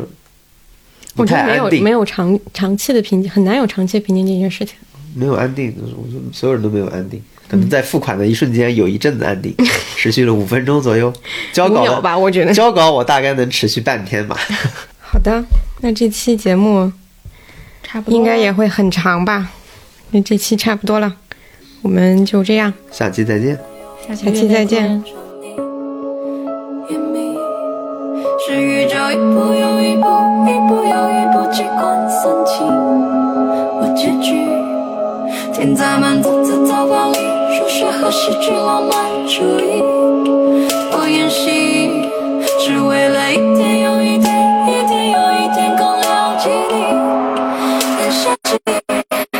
陌生人群地点你出现，自动成陌生人群焦点，而我注意到当我出现，你默默面红，开始烧脸。